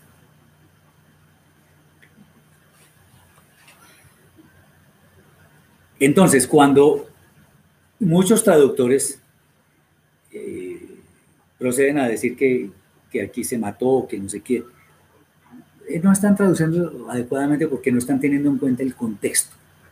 ¿Ok? Bien, depende del contexto. Depende del contexto. Muy bien, uy, aquí viene un tema que es un poquito, puede ser controversial, pero de pronto no para nosotros. ¿Qué o quién es el famoso Espíritu Santo? ¿Y qué pasa con la Trinidad? Aunque pues para nosotros esto ya es de pronto un tema superado, pero es bueno decirlo. La expresión Espíritu Santo es utilizada en varios movimientos que, en, en los cuales se dice que es una persona de una Trinidad que en realidad no existe. Acordémonos que el Eterno dice que Él es uno y único, no hay más. Pero bueno, vamos a dar el, beneficio de la duda. ¿Cómo es el asunto? Supongamos que existe. Supongamos que existe ese, ese, ese Espíritu Santo como una persona. Entonces, en, en 1 Corintios capítulo 8, versículo 6 dice, para nosotros, sin embargo, solo hay un Dios, el Padre, del cual proceden todas las cosas y nosotros somos para Él. Y un Señor, o sea, y significa otra persona, y Yeshua el Mashiach, por medio del cual son todas las cosas, y nosotros por medio de Él. Claramente se está diciendo que el Padre, el Padre eterno es el único, el único Dios, hablando en términos de la traducción. Y Yeshua es el Adón, el Señor delegado por el Eterno para la redención de la humanidad. Sin embargo, hay personas, muchas en realidad, que requieren algo más para entender este tema de la Trinidad y la supuesta divinidad de Yeshua. Por eso es bueno leer este texto. Yohanan 4:24. Lo leo como la traducción. Dios es espíritu y los que adoran en espíritu y en verdad es necesario que adoren. Teniendo en cuenta que el Padre, porque Dios es espíritu, Dios, el único Dios es el Padre, como lo acabamos de leer. Entonces la famosa Trinidad la podríamos describir como el Espíritu, el Hijo y el Espíritu Santo. ¿Cierto? Ahí no estoy alterando nada, estoy simplemente refiriéndome. Bueno, pues entonces aquí tenemos un problema. El Espíritu, el Hijo y el Espíritu Santo. O sea, el Espíritu Santo vendría a ser el Espíritu del Espíritu o cómo es el asunto. Un espíritu no tiene espíritu, un espíritu es por sí mismo un espíritu. Entonces ahí cómo es el asunto. La, la otra cosa es, por ejemplo, que aunque hay muchas formas de desvirtuar ese, ese tema de la Trinidad, hay que decir que temas, que, que versículos, que, textos, como ejemplo, por ejemplo, no los vamos a leer. Primera Johanan 5, 7 y Mateo 28, 20, esos, esos son añadiduras, pero después los miramos. Hay algo curioso y es que en Devarim 6.4, Deuteronomio 6.4 dice, Shema Israel, Adonai Elohim, Adonai Echad, uno, el Eterno es uno. Pero por allá en Jacob 2.19 dice algo interesantísimo.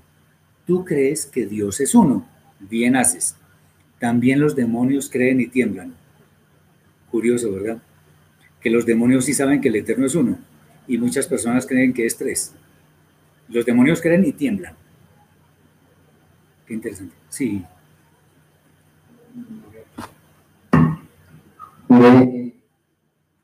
Una pregunta, aunque se, se está refiriendo al concepto ya tratado anteriormente de virgen. Pregunta de todas maneras, ¿cómo fue la participación del Ruach en la concepción de Yeshua? Pues es un- una pregunta, digamos, dentro del contexto eh, para aclarar el tema de, de, virgen. Lo entiendo así. Bueno, entonces el asunto es que seguro que no era virgen cuando concibió, pero además el tema es que cuando dice que fue concebido, concebido por el Espíritu Santo, se debería leer más bien que él vino como consecuencia de una palabra dicha o inspirada por la Rúa HaKodesh. ¿Sí? No es que el Espíritu Santo la fecundó, porque eso es mitología griega además. No, simplemente por una palabra dicha por la Rúa HaKodesh fue que Yeshua vino a ser concebido, por hombre y mujer además. No, o sea, por una promesa hecha por la Rúa HaKodesh. ¿Sí? Sí, muy bien. pero bueno, tengo entendido que también en el lenguaje hebreo hay tres palabras referidas a mujeres, digamos, de diferentes edades que corresponden, pues una a virgen, pero creo que hay otras que No, están eso. relacionadas. Eso fue lo que dijimos hace, hace un rato, que en tiempos inmemoriales la palabra virgen no se refería solamente a una mujer que tenía, eh, que había sido explorada, que su imen había sido, sino mujeres que de pronto hacía muchos años no tenían hijos, o viudas o divorciadas. Ese término se les podía aplicar también. Se, se dice que en ese caso el milagro consistió o hizo referencia más bien a una mujer, en este caso María, que no había tenido aún su primera menstruación. Esa es, esa es una posibilidad, que no había tenido su primera menstruación y pues el Eterno le puede abrir la- a, a una mujer la matriz cuando él quiera. Pero también hay otra posición y es que en esos tiempos se creía, son creencias nada más, que una mujer no podía concebir después de su primera relación sexual. Entonces Joseph cuando vio que, que estaba embarazada, yo digo, ¿cómo así? Si esto no puede ser posible. Entonces, existe una de esas posibilidades, pero lo que sí estamos seguros es que Yeshua es hijo físicamente de hombre y de mujer. Eso, eso- esa mitología de que, de que, no, nada, Y que no era virgen, definitivamente. no, no era virgen, era, era una joven.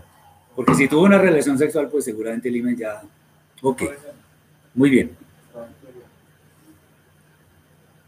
Ahora, hay, hay textos también que confirman lo que estamos hablando referente a, al Espíritu Santo, a la Trinidad y todo eso. Resulta que números 23, 19, dice, Elohim no es hombre para que mienta, ni hijo de hombre para que se arrepienta. Él dijo, y no hará, habló y no lo ejecutará. O sea, el Eterno no puede ser hombre, porque no es de nuestra misma especie. Yeshua es un hombre, hombre. Él lloraba, se cansaba, murió. ¿Ven? Comía. El Eterno no necesita nada de eso. Muy bien. Está claro hasta ahora, ¿verdad?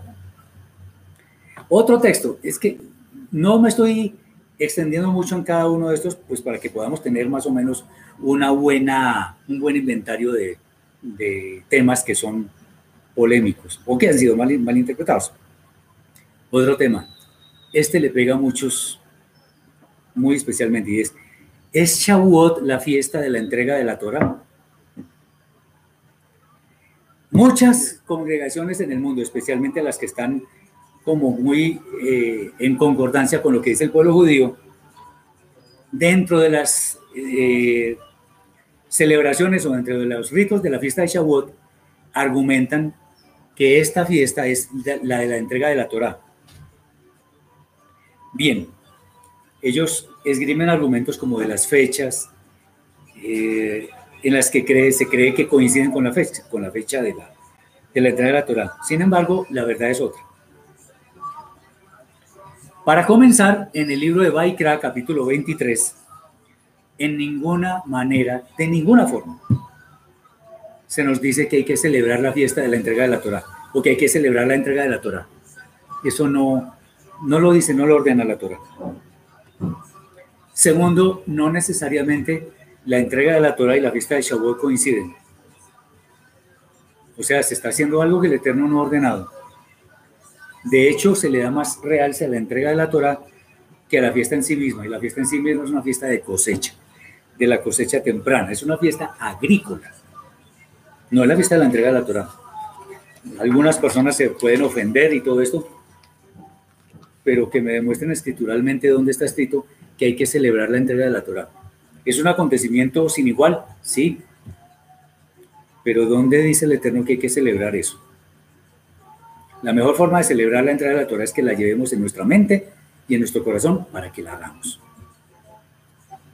Entonces, lo que debemos obedecer es lo que está escrito. No compliquemos las cosas. Ah, bueno, dice acá alguien. Mi tío me asegura que, que son tres, es, que son tres en uno, como el aceite. Que, por, que, que porque al irse Jesús dijo que dejaría un consolador y yo no lo veo así. Pues claro, él dejó un consolador, pero es que ¿cómo es? Yeshua no es omnipotente ni es omnipresente. De hecho, esa es una de las razones por las que tenía que irse. Debía dejar una, una huella que si fuera omnipresente. ¿Quién? Pues el Espíritu del Eterno. Digamos, en este caso lo que llamamos la Rúa HaKodesh, el Espíritu de Santidad, que es el que sí nos lleva a cumplir la Torah. Ese es el consolador. Yeshua no podía quedar acá porque primero no era el plan del Eterno y segundo, él no es omnipresente. Yeshua no puede estar en todos los, los seres humanos. Yeshua es un hombre. Es eso. Muy bien, eh, Chiquis, ahí está, por ejemplo, para que lo, lo tengas en cuenta.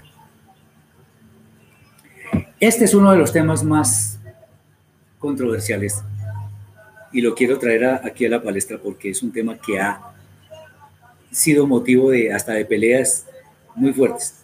Es el nombre del Eterno. Hoy en día ha habido una gran proliferación de teorías en cuanto al verdadero nombre del Eterno. Sobre todo, básicamente, cuál es la pronunciación correcta.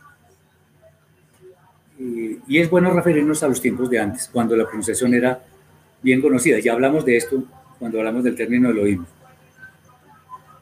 El, el Eterno trajo un diluvio para destruir el mundo por causa de la corrupción. Dice ahí que los hombres empezaron a invocar el nombre del Eterno, o sea, empezaron a llamar con el nombre del Eterno. Entonces, el tema es que la inadecuada utilización del nombre del Eterno llevó lo que había yo comentado anteriormente a los masoretas a ocultar el nombre.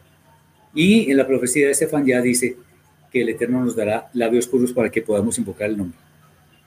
Entonces, muchos dicen que la pronunciación es X, la pronunciación es Y, no las quiero mencionar. Pero sin pureza de labios, ¿cómo nosotros vamos a, a, a poder pronunciar correctamente el nombre? Habrá un momento al final del tiempo en el que nosotros tendremos labios puros y el Eterno permitirá que pronunciemos su nombre, pero no estamos todavía en ese, en ese tiempo. En ese tiempo muchas veces tenemos pensamientos de maldad, tenemos acciones que son malas, nuestros labios pronuncian palabras que, en fin, entonces no es por ahí la cosa. El tema es que nosotros tengamos en cuenta que para no profanar el nombre, por alguna razón, está escondida su pronunciación. Por eso nos referimos ahora al Eterno, el Altísimo, el Todopoderoso, el Creador, el Santo, en fin, pero nunca con un nombre que no, que la, la Torah no nos dice que tiene. Entonces, decirle con esos apelativos, indiscutiblemente nos estamos refiriendo a Él, pero no es el nombre, entonces no estamos pecando por, por estarlo pronunciando inadecuadamente. ¿Alguna duda, alguna inquietud? Bien. Este es otro temita, ya lo había mencionado, pero el tema del diezmo. Este, en, el, en esta época, especialmente en estos últimos tiempos, este tema ha sido, perdonen que lo diga, pero ha sido muy manoseado. Sobre todo por líderes inescrupulosos que se enriquecen a costa de los demás. Eso no puede ser así. Muchas personas pasan muchas necesidades físicas con tal de llevar el famoso diezmo donde su líder. Eso no puede ser así. Ahora, fíjense lo que dice la escritura. La escritura de Barín, de Deuteronomio 14, 22 al 26. Dice, indefectiblemente diezmarás todo el producto del grano que rindiere tu campo cada año. Y comerás delante del Eterno tu Elohim en el lugar que él escogiere para poner allí su nombre, el diezmo de tu grano, de tu vino y de tu aceite, las primicias de tus manadas y de tus ganados, para que aprendas a temer al Eterno tu Elohim todos los días. Ojo con lo que viene acá. Y si el camino fuere tan largo que no puedas llevarlo, por estar lejos de ti el lugar que el Eterno tu Elohim hubiera escogido para poner en él su nombre, no son las iglesias de garaje, ni no, es el lugar que el Eterno escogió, no el que a mí me provoque. Cuando el Eterno tu te bendijere, entonces lo venderás y guardarás el dinero en tu mano. Entonces, el dinero sí existía. ¿Ven? Y vendrás al lugar que el Eterno tu Elohim escogiere, el templo, y darás el dinero por todo lo que deseas, por vacas, ovejas, por vino, por sidra o por cualquier cosa que tú deseares. Atención. Y comerás allí delante del Eterno tu y te alegrarás tú y tu familia. O sea, el diezmo también me lo podía comer yo si me quedaba lejos del templo. ¿Sí ven? No, que siembre, que si usted no, no diezma, por eso es que le está yendo mal, que si usted no diezma, entonces no podemos hacer nada, que, o, o que está pasando por una situación difícil, la primera pregunta que dicen es, ¿usted está diezmando? Y se limitan a una oración que no llega ni al techo. No puede ser que haya tanto estafador, tanto ladrón en los púlpitos.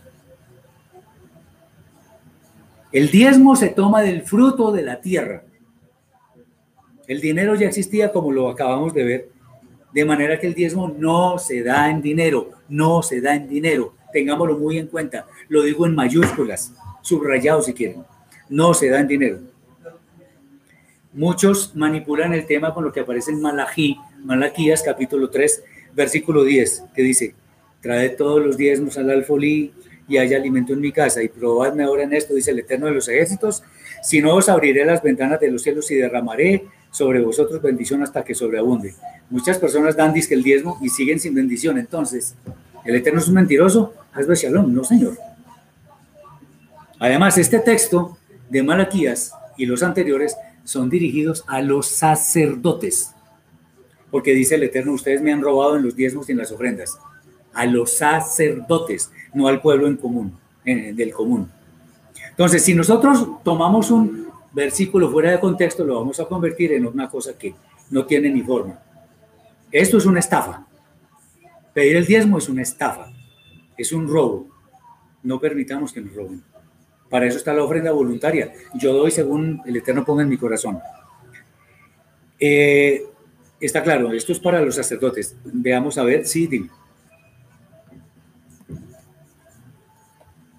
More, eh, llegado el caso que se volviera a construir el tercer templo, se vol- y volviera a existir el sacerdocio levítico, habría que recoger nuevamente el diezmo. De la tierra, sí, claro. sería, Sí, de la tierra. No, el dinero no, es que ahí dice, de los frutos de la tierra. Si se construye, que yo tampoco lo veo muy claro. Miren, por ejemplo, miren, el capítulo 2, por ejemplo, dice, de Malaquías, capítulo 2, versículo 1, y ahora este mandamiento es para vosotros, oh sacerdotes. Sacerdotes. A ver si está en otra parte. A ver, a ver, a ver.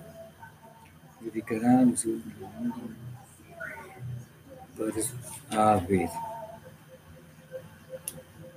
Pero dicen que este hemos robado en los diezmos y en las ofrendas. ¿A quién le eran llevado los diezmos ofrendas? A los sacerdotes, otra vez. Y en el capítulo 1 creo que también está. A ver. En todo caso, lo que, lo que estamos diciendo es que esto es una reprimenda contra los sacerdotes. Nosotros cuando... Bueno, para no, no estar eh, buscando y buscando, ustedes lo pueden hacer. Pueden medir mis palabras, ahí está. No lo digo yo, lo dice la escritura. Ah, bueno. No, ya ese, ya ese de chiquilla. Entonces, porque dice, toda la nación me ha robado. Claro, porque es que los sacerdotes son los que llevan a que eso no se haga. O sea, si la nación, el pueblo de Israel, eh, no, digamos, por culpa del adormecimiento del sacerdocio, no diezmaba, pues el sacerdocio tenía la culpa. Y los sacerdotes, por no administrar bien los diezmos, también tenían la culpa. Es por eso, toda la nación. Pero no es porque eh, sea en dinero, por, no, es porque estaban desobedeciendo los mandatos de la Torah, que dicen que hay que, hay que diezmar, pero que del fruto de la tierra. Bien, ahora entonces, hoy en día que no está el templo de Jerusalén levantado, y en consecuencia no hay sacerdocio levítico que administre y que haga el servicio dentro del templo, no podemos pedir el templo. Así como nosotros no podemos celebrar las fiestas porque el templo no está en pie y no podemos celebrar, no podemos presentar korbanot, sino que las recordamos, no las celebramos, sino que las recordamos, tampoco podemos pedir diezmo ni dar diezmo. Bueno, si yo doy diezmo es porque me nace, pero no porque me tengan que obligar, porque sea un mandamiento que me aplique hoy. Entonces, el diezmo no nos aplica porque no están dadas las condiciones para que eso se administre dentro del templo. Espero que sea claro, ¿sí? More, una pregunta. O sea, si hubiera templo, tendríamos que ir a Israel a celebrar la fiesta. Si hubiera. Depende de qué fiesta. Hay unas que se pueden celebrar en cualquier lugar, pero las otras sí. Por ejemplo, las de peregrinación, que son Shalosh Regalim, o sea, Pesach, Shavuot y Sukkot. ¿Sí? Bueno, aquí dice Iván Pacheco que son naciones. Vamos a mirar. Habría que ver qué, qué versión de, de Biblia tiene. ¿Me da el versículo, por favor?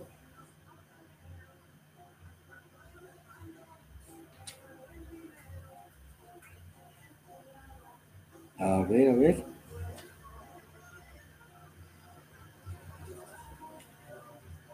Los mandamientos, obviamente, va donde está el versículo, por favor. Yo no estoy pidiendo qué dice, estoy pidiendo el versículo. Literalmente, dígame qué versículo es. Espero. ¿Cuál es el versículo donde dice las naciones? Y, le, y, lo miramos. Me pueden buscar naciones en, en en una concordancia, es bueno que, que miremos a ver si yo lo tengo. Naciones. A ver.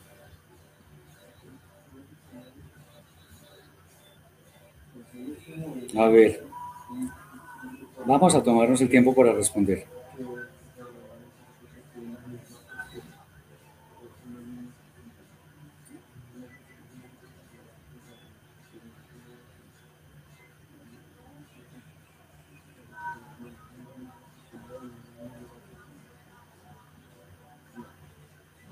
No lo veo.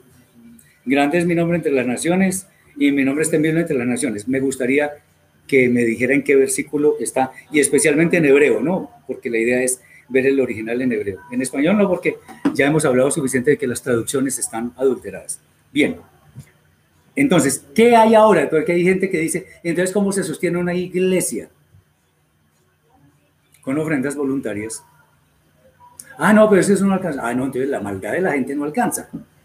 No hay suficiente bondad de corazón para contribuir. Eso ya es otro, eso es otro asunto. Entonces, no, la ofrenda voluntaria. Y por allá dice en la allá que cada uno dé como propuso en su corazón. ¿Se acuerdan? Que el Eterno ama al dador, al dador alegre. Entonces, listo, eso, eso es lo que el Eterno quiere. Muy bien. Eh, viene ahora otro término, otros dos términos que son abrogar y, abrogar y cumplir. Eh, los toman en forma literal, pero por ahí no es la cosa, hay que entender el contexto. Entonces, Mateo capítulo 5, versículo 17. No penséis que he venido a abrogar la ley de los profetas. Estoy leyendo como dice la traducción. No he venido para abrogar, sino para cumplir. Upa. Muchas personas creen, según esto, que Yeshua vino a cumplir toda la Torah.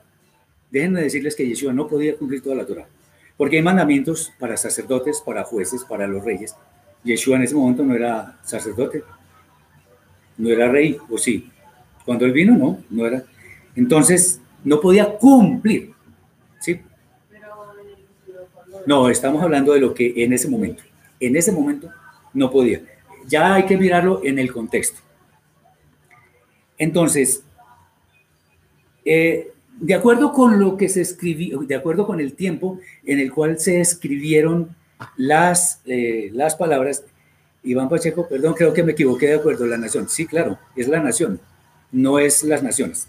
Bien, cuando un estudiante, vamos a decir el ejemplo, cuando un estudiante iba a consultar a su rabino, estamos hablando del pueblo de Israel, cuando un estudiante iba a consultar a su rabino sobre algún tema, alguna interpretación de algún texto, y el rabino estaba acompañado de otro rabino, colega,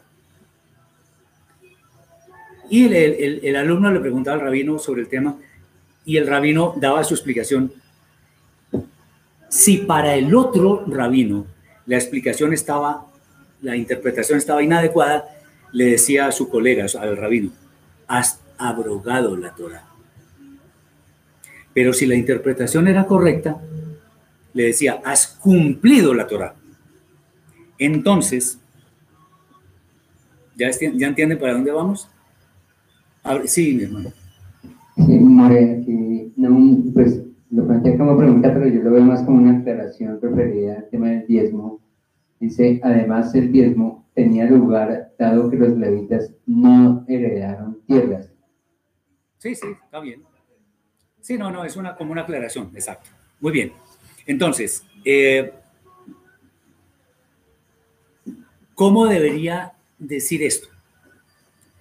No vine a abolir, a dañar la Torah a los profetas. Vine a mostrarles cómo interpretarla correctamente. Aquí no se habla de cumplir como lo entendemos de cumplir. Lo que tiene que decir este texto es que Yeshua, en otras palabras, y ya les voy a explicar otra cosa, Yeshua estaba diciendo, yo vengo es para mostrar la interpretación correcta de la Torah pero además, cuando estaba diciendo semejante cosa, o era muy atrevido o sabía de qué estaba hablando, obviamente sabía de qué estaba hablando. Y él lo que estaba diciendo es, yo soy el Mesías. porque en ese tiempo se tenía la absoluta creencia de todos los, todas las sectas judías decían que el Mesías era el que venía a interpretar correctamente la Torah. Ahí está la prueba. Entonces, no he venido a, a- a dañar, a destruir la Torah, vine a mostrar cómo se interpreta correctamente. Fíjense ustedes, en Matillahu, Mateo 17, 19 dice, le- le habla Yeshua a Kefa, y a ti te daré las llaves del reino de los cielos, y todo lo que atares en la tierra será atado en los cielos, y lo que desatares en la tierra será desatado en los cielos. Matillahu 18, 18. De cierto os digo que todo lo que atéis en la tierra será atado en el cielo, y todo lo que desatéis en la tierra será desatado en el cielo. Ojo con esto. No es así tan fácil. Porque primero el Eterno da la orden y nosotros entendemos cómo es esa orden y en concordancia con ella actuamos. Entonces debería decir, todo lo que atéis en la tierra será previamente atado en los cielos. Y lo, que, y lo que desatéis en la tierra previamente será desatado en los cielos. Nosotros no tenemos autoridad sobre la Torah. Ninguna. Si nosotros estamos, voy a decirlo en forma figurada, legislando, juzgando un asunto, debemos interpretar. Si interpretamos correctamente, estamos cumpliendo, o sea, estamos desatando lo que el cielo desató ya. Porque para yo hacer interpretación, me baso en lo que dice la Torah. ¿Ok? Ese es el tema. Yo me baso en lo que dice la Torah, por lo tanto digo, esa es, ese es mi, mi sentir con respecto a eso, que no es mi sentir, sino lo que está escrito. ¿Ok? Ahora, cuando dice que a ti te daré las llaves del reino de los cielos y todo lo que atéis y desatéis y no sé qué. Bueno, pues cuando, cuando Yeshua les preguntó, ¿ustedes quién, quién creen que soy yo? Entonces decían, unos dicen que eres un profeta, otros que no sé qué. ¿Y, tú, ¿Y ustedes quiénes creen que soy? ¿Quién creen que soy? Entonces Kefa le dijo, tú eres el Mashiach, el hijo del Elohim viviente. Yeshua le dijo, palabras más, palabras menos, eso que usted acaba de decir es la fe que va a mover mi congregación, no que Yeshua vino a formar, sino a los seguidores de Yeshua. Y esa fe es lo que sostiene nuestro camino. Por esa fe, como seguimos la interpretación correcta de nuestro santo maestro Yeshua, por esa fe eh, las llaves le fueron dadas a, a Kefa y por lo tanto nosotros tenemos acceso al Malhut, al reino. Bien, entonces, en otras palabras, ese tema de atar y desatar, ¿el ¿qué es? No tiene nada eh, que ver con guerra espiritual. Ya, ya hablamos de abrogar y cumplir, que no tiene nada que ver. Y ahora atar y desatar. Cuando vemos este, esta expresión, atar y desatar, tiene que ver, no, es con guerra espiritual, yo te ato en el nombre de no sé quién. No. Atar y desatar tiene que ver con permitir o prohibir. Atar es prohibir. Desatar es permitir. Entonces, lo que en el cielo es permitido, yo, si alguien me está preguntando, yo digo, eso se permite, eso se hace. Entonces, si alguien me dice, lo que estábamos hablando de la carne y la leche. Eh, si viene un ortodoxo y dice, no, el cielo está prohibiendo eso, muéstrenme aquí en la Torah donde está escrito. Y si alguien dice, bueno, ¿será que yo me puedo comer al menos por hoy esta hamburguesa? Se la puede comer, no está pecando. Tenga cuidado con su cuerpo, tenga cuidado con su estómago. Pues la Torah no lo está prohibiendo, ¿me entienden? Ok. Entonces, esto lo que quiere decir es prohibir o permitir. Prohibir es atar y permitir es eh, desatar. No, es, no tiene que ver con guerra espiritual. Yo te ato en el nombre del requeo, te desato en el nombre. Nada que ver con eso. Entonces, abrogar y cumplir por un lado, atar y desatar por otro. ¿Está claro? ¿Hay alguna pregunta? ¿Duda, inquietud? Sí, adelante. Volviendo al tema del diezmo. Si alguna persona quisiera, quisiera entregar el diezmo, ¿a quién se le entregaría? Buena pregunta. Mm, La mejor respuesta que tengo es a quien el Eterno ponga en su corazón. No hay templo, no hay, no hay técnicamente un lugar para llevar el diezmo. ¿Qué hago con eso que yo, yo quiero, yo? ¿Perdón? ¿No sería una ofrenda en vez de un diezmo? Yo lo tomaría más así. Es una ofrenda igual al 10% de mis ganancias, pues es una ofrenda, porque yo no puedo diezmar y no es en dinero. Entonces, eso, una ofrenda voluntaria puede ser un mercado para alguien que está en necesidad, puede ser dinero para alguien que también lo necesita. ¿Ven? Como ofrenda. Es que el diezmo es a los sacerdotes levitas.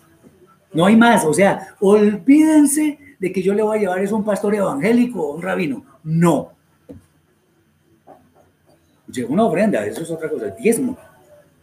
Muéstrame, según la Torah, técnicamente dónde puedo pedir diezmo. Bien, viene otro término que ha sido bastante manipulado. Ya casi acabamos porque uy, ya se nos ha ido mucho el tiempo, pero bueno. Es un término que se llama las obras de la ley. Como hemos dicho anteriormente, por causa de las malas traducciones, hay palabras que son traducidas de una forma defectuosa y se pierde el contexto. Por ejemplo, la palabra lengua ha tenido ese problema, cuando en un caso puede ser idioma humano, puede ser nuestro, nuestro exacto. Puede ser idioma, en fin. La palabra Elohim ha sido traducida como Dios cuando no es así. Y con las obras de la ley sucede algo similar.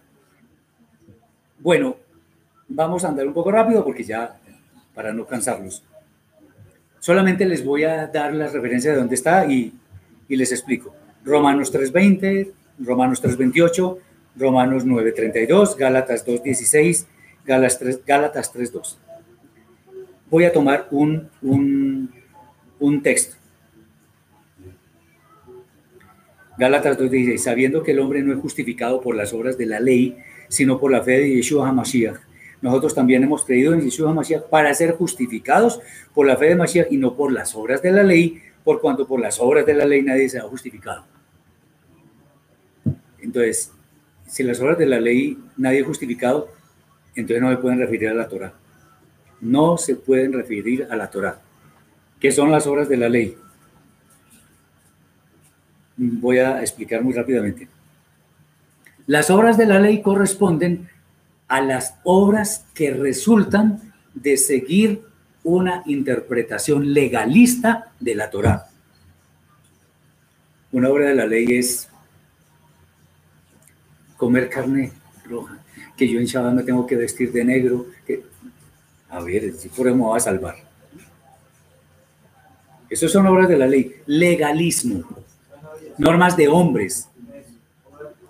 No, obras de hombres que, que esclavizan a las personas, que las obligan y sin embargo por eso no se salvan. Esas son interpretaciones legalistas de la Torah. Eso, eso es una abominación de la Torah. La interpretación de la Torah correcta es la que, la que corresponde con lo que está escrito. Entonces, Rab Shaul, cuando escribe todo esto, está criticando a quienes se basan en normas de, hombre, de hombres para pretender alcanzar la salvación. Pero dice ahí, el hombre no es justificado por las obras de la ley. El legalismo, y con mucho respeto voy a decirlo, viene en varias formas. En forma de alhaja judía, en normas cristianas impuestas por los pastores y en general viene en forma de toda obligación que no está en la Torah, pero que los hombres imponen. Y por, por medio de eso, definitivamente, déjenme decirles, no se logra la salvación. Bien, eh, un último texto, hay muchos más, pero pues para no, no extenderme demasiado. Hábleme de las primicias. Lo de las primicias hay mucho. Bueno, aquí voy a hablar algo que tiene que ver con eso. Los términos resurrección y resucitación. Este también ha sido muy tergiversado. En Hebreos 9:27 es un texto que para mí es clave. Dice, está establecido para los hombres que mueran una sola vez y después de esto el juicio. La escritura no se contradice. Todos los textos armonizan perfectamente. Y hay algunos temas en los que vemos que se, se avala, se respalda la afirmación de que no hay reencarnación ni cosas de esas. Dice, por ejemplo, en, en segunda de Shmuel 12:23, dice, mas ahora que ha muerto, ¿para qué he de ayunar? Podré yo hacerle volver. Yo voy a él, mas él no volverá a mí. Esas palabras fueron de David cuando murió su hijo, producto de, la relación eh, ilícita con Bathsheba, con Betsabé. Y hay otros. Dice, por ejemplo, el que desciende al Sheol no subirá, no volverá más a su casa, ni su lugar le conocerá más. Solamente se muere una vez. Sin embargo, hay algunos que, bueno, algunas traducciones que dicen, por ejemplo, que Yeshua resucitó a Lázaro. ¿Cierto? Eso solo dicen muchos. Según el texto que vimos y que cuando uno muere no vuelve a subir, entonces, si Lázaro murió y fue resucitado, entonces él está vivo en este momento. Yo armaría una excursión para ir hasta allá a ver a Lázaro. Claro, si está vivo no puede morir más. Está clarísimo. Ahora, dice acá, por ejemplo, en 1 Corintios 15, 23, hablando de las primicias, dice, en cuanto a la resurrección, pero cada uno en su debido orden, Mashiach las primicias, luego los que son de Mashiach en su venida. O sea, se refiere a que Yeshua es las primicias de la resurrección, o sea, la primera persona que resucitó, de hecho la única hasta ahora. Cuando sucedió lo de la supuesta resurrección de Lázaro, Yeshua no había muerto, ¿cierto? Y si hubiera resucitado, entonces este texto sería una mentira, porque ya el Mashiach no sería las primicias, serían las segundicias. ¿Sí me entienden? Entonces, ¿qué podemos decir? Que Lázaro no estaba muerto. Tenía de pronto alguna afección de catalepsia o algo así, donde muchos signos vitales cesan y solo un milagro puede hacerlos volver. En algunos sitios dicen que hasta huele mal la persona. Así como sucedió con Lázaro, que se volvió a la vida y fue un milagro de todas maneras, y más en ese entonces. Lo mismo sucedió cuando Elías eh, revivió a un, muchacho, al hijo de la viuda de Sarfat. ¿Se acuerdan cuando Yeshua dijo, Talita Kumi, que la niña se levantó? Decían que ella no está muerta, sino que duerme, literal. ¿Por qué? Porque el primero que resucitó fue Yeshua, las primicias de la resurrección. Ahora hay un pasaje que entonces algunos dicen, ah, bueno, ¿y, y este que dice acá? Matillahu 27, 51, 53, cuando Yeshua murió. Y he aquí el velo del templo se rasgó en dos de arriba abajo y la tierra tembló y las rocas se partieron. Y se abrieron los sepulcros y muchos cuerpos de santos que habían dormido se levantaron. Y saliendo de los sepulcros después de la resurrección de él, vinieron a la santa ciudad y aparecieron a muchos. Ahí no dice que resucitaron. Aparecieron. Ahí no dice que resucitaron. Porque entonces si resucitaron, Yeshua no sería las primicias. Otra vez. Bien, al haberse levantado de los muertos antes, que, antes de la resurrección de Yeshua, pues fue un fenómeno, lo digo con todo respeto, algo así como paranormal, pero no se puede contar como resurrección. Y también tenía para hablar, pero es que ya es mucho tiempo, de pasajes que son añadidos, entonces está Meir 16, 9 20, Johanán 7, 53 a 8, 11, el de la mujer adúltera, primera Johanán 5, 7, Matillahu 28, 20, etc. Y tenía muchos temas para hablar pero ya es bueno terminar para no cansarnos. Espero que esto haya sido bendición para todos. Hay, hay, mucho, hay muchos temas de qué hablar, pero dejemos por acá. Una última pregunta. Carlos Jaramillo dice, ¿el dar a la caridad o limosna cuenta como ofrenda? Sí, claro que es. Es una ofrenda, de hecho. Muchas eh, gracias por la atención. Espero que este tema haya sido de bendición para todos. Gracias por el apoyo, por la asistencia, por todo lo que estamos haciendo, que es obra del Eterno, y espero que pongamos en práctica todo esto que hemos aprendido. Muchas gracias por todo. Eh, a todos para todos.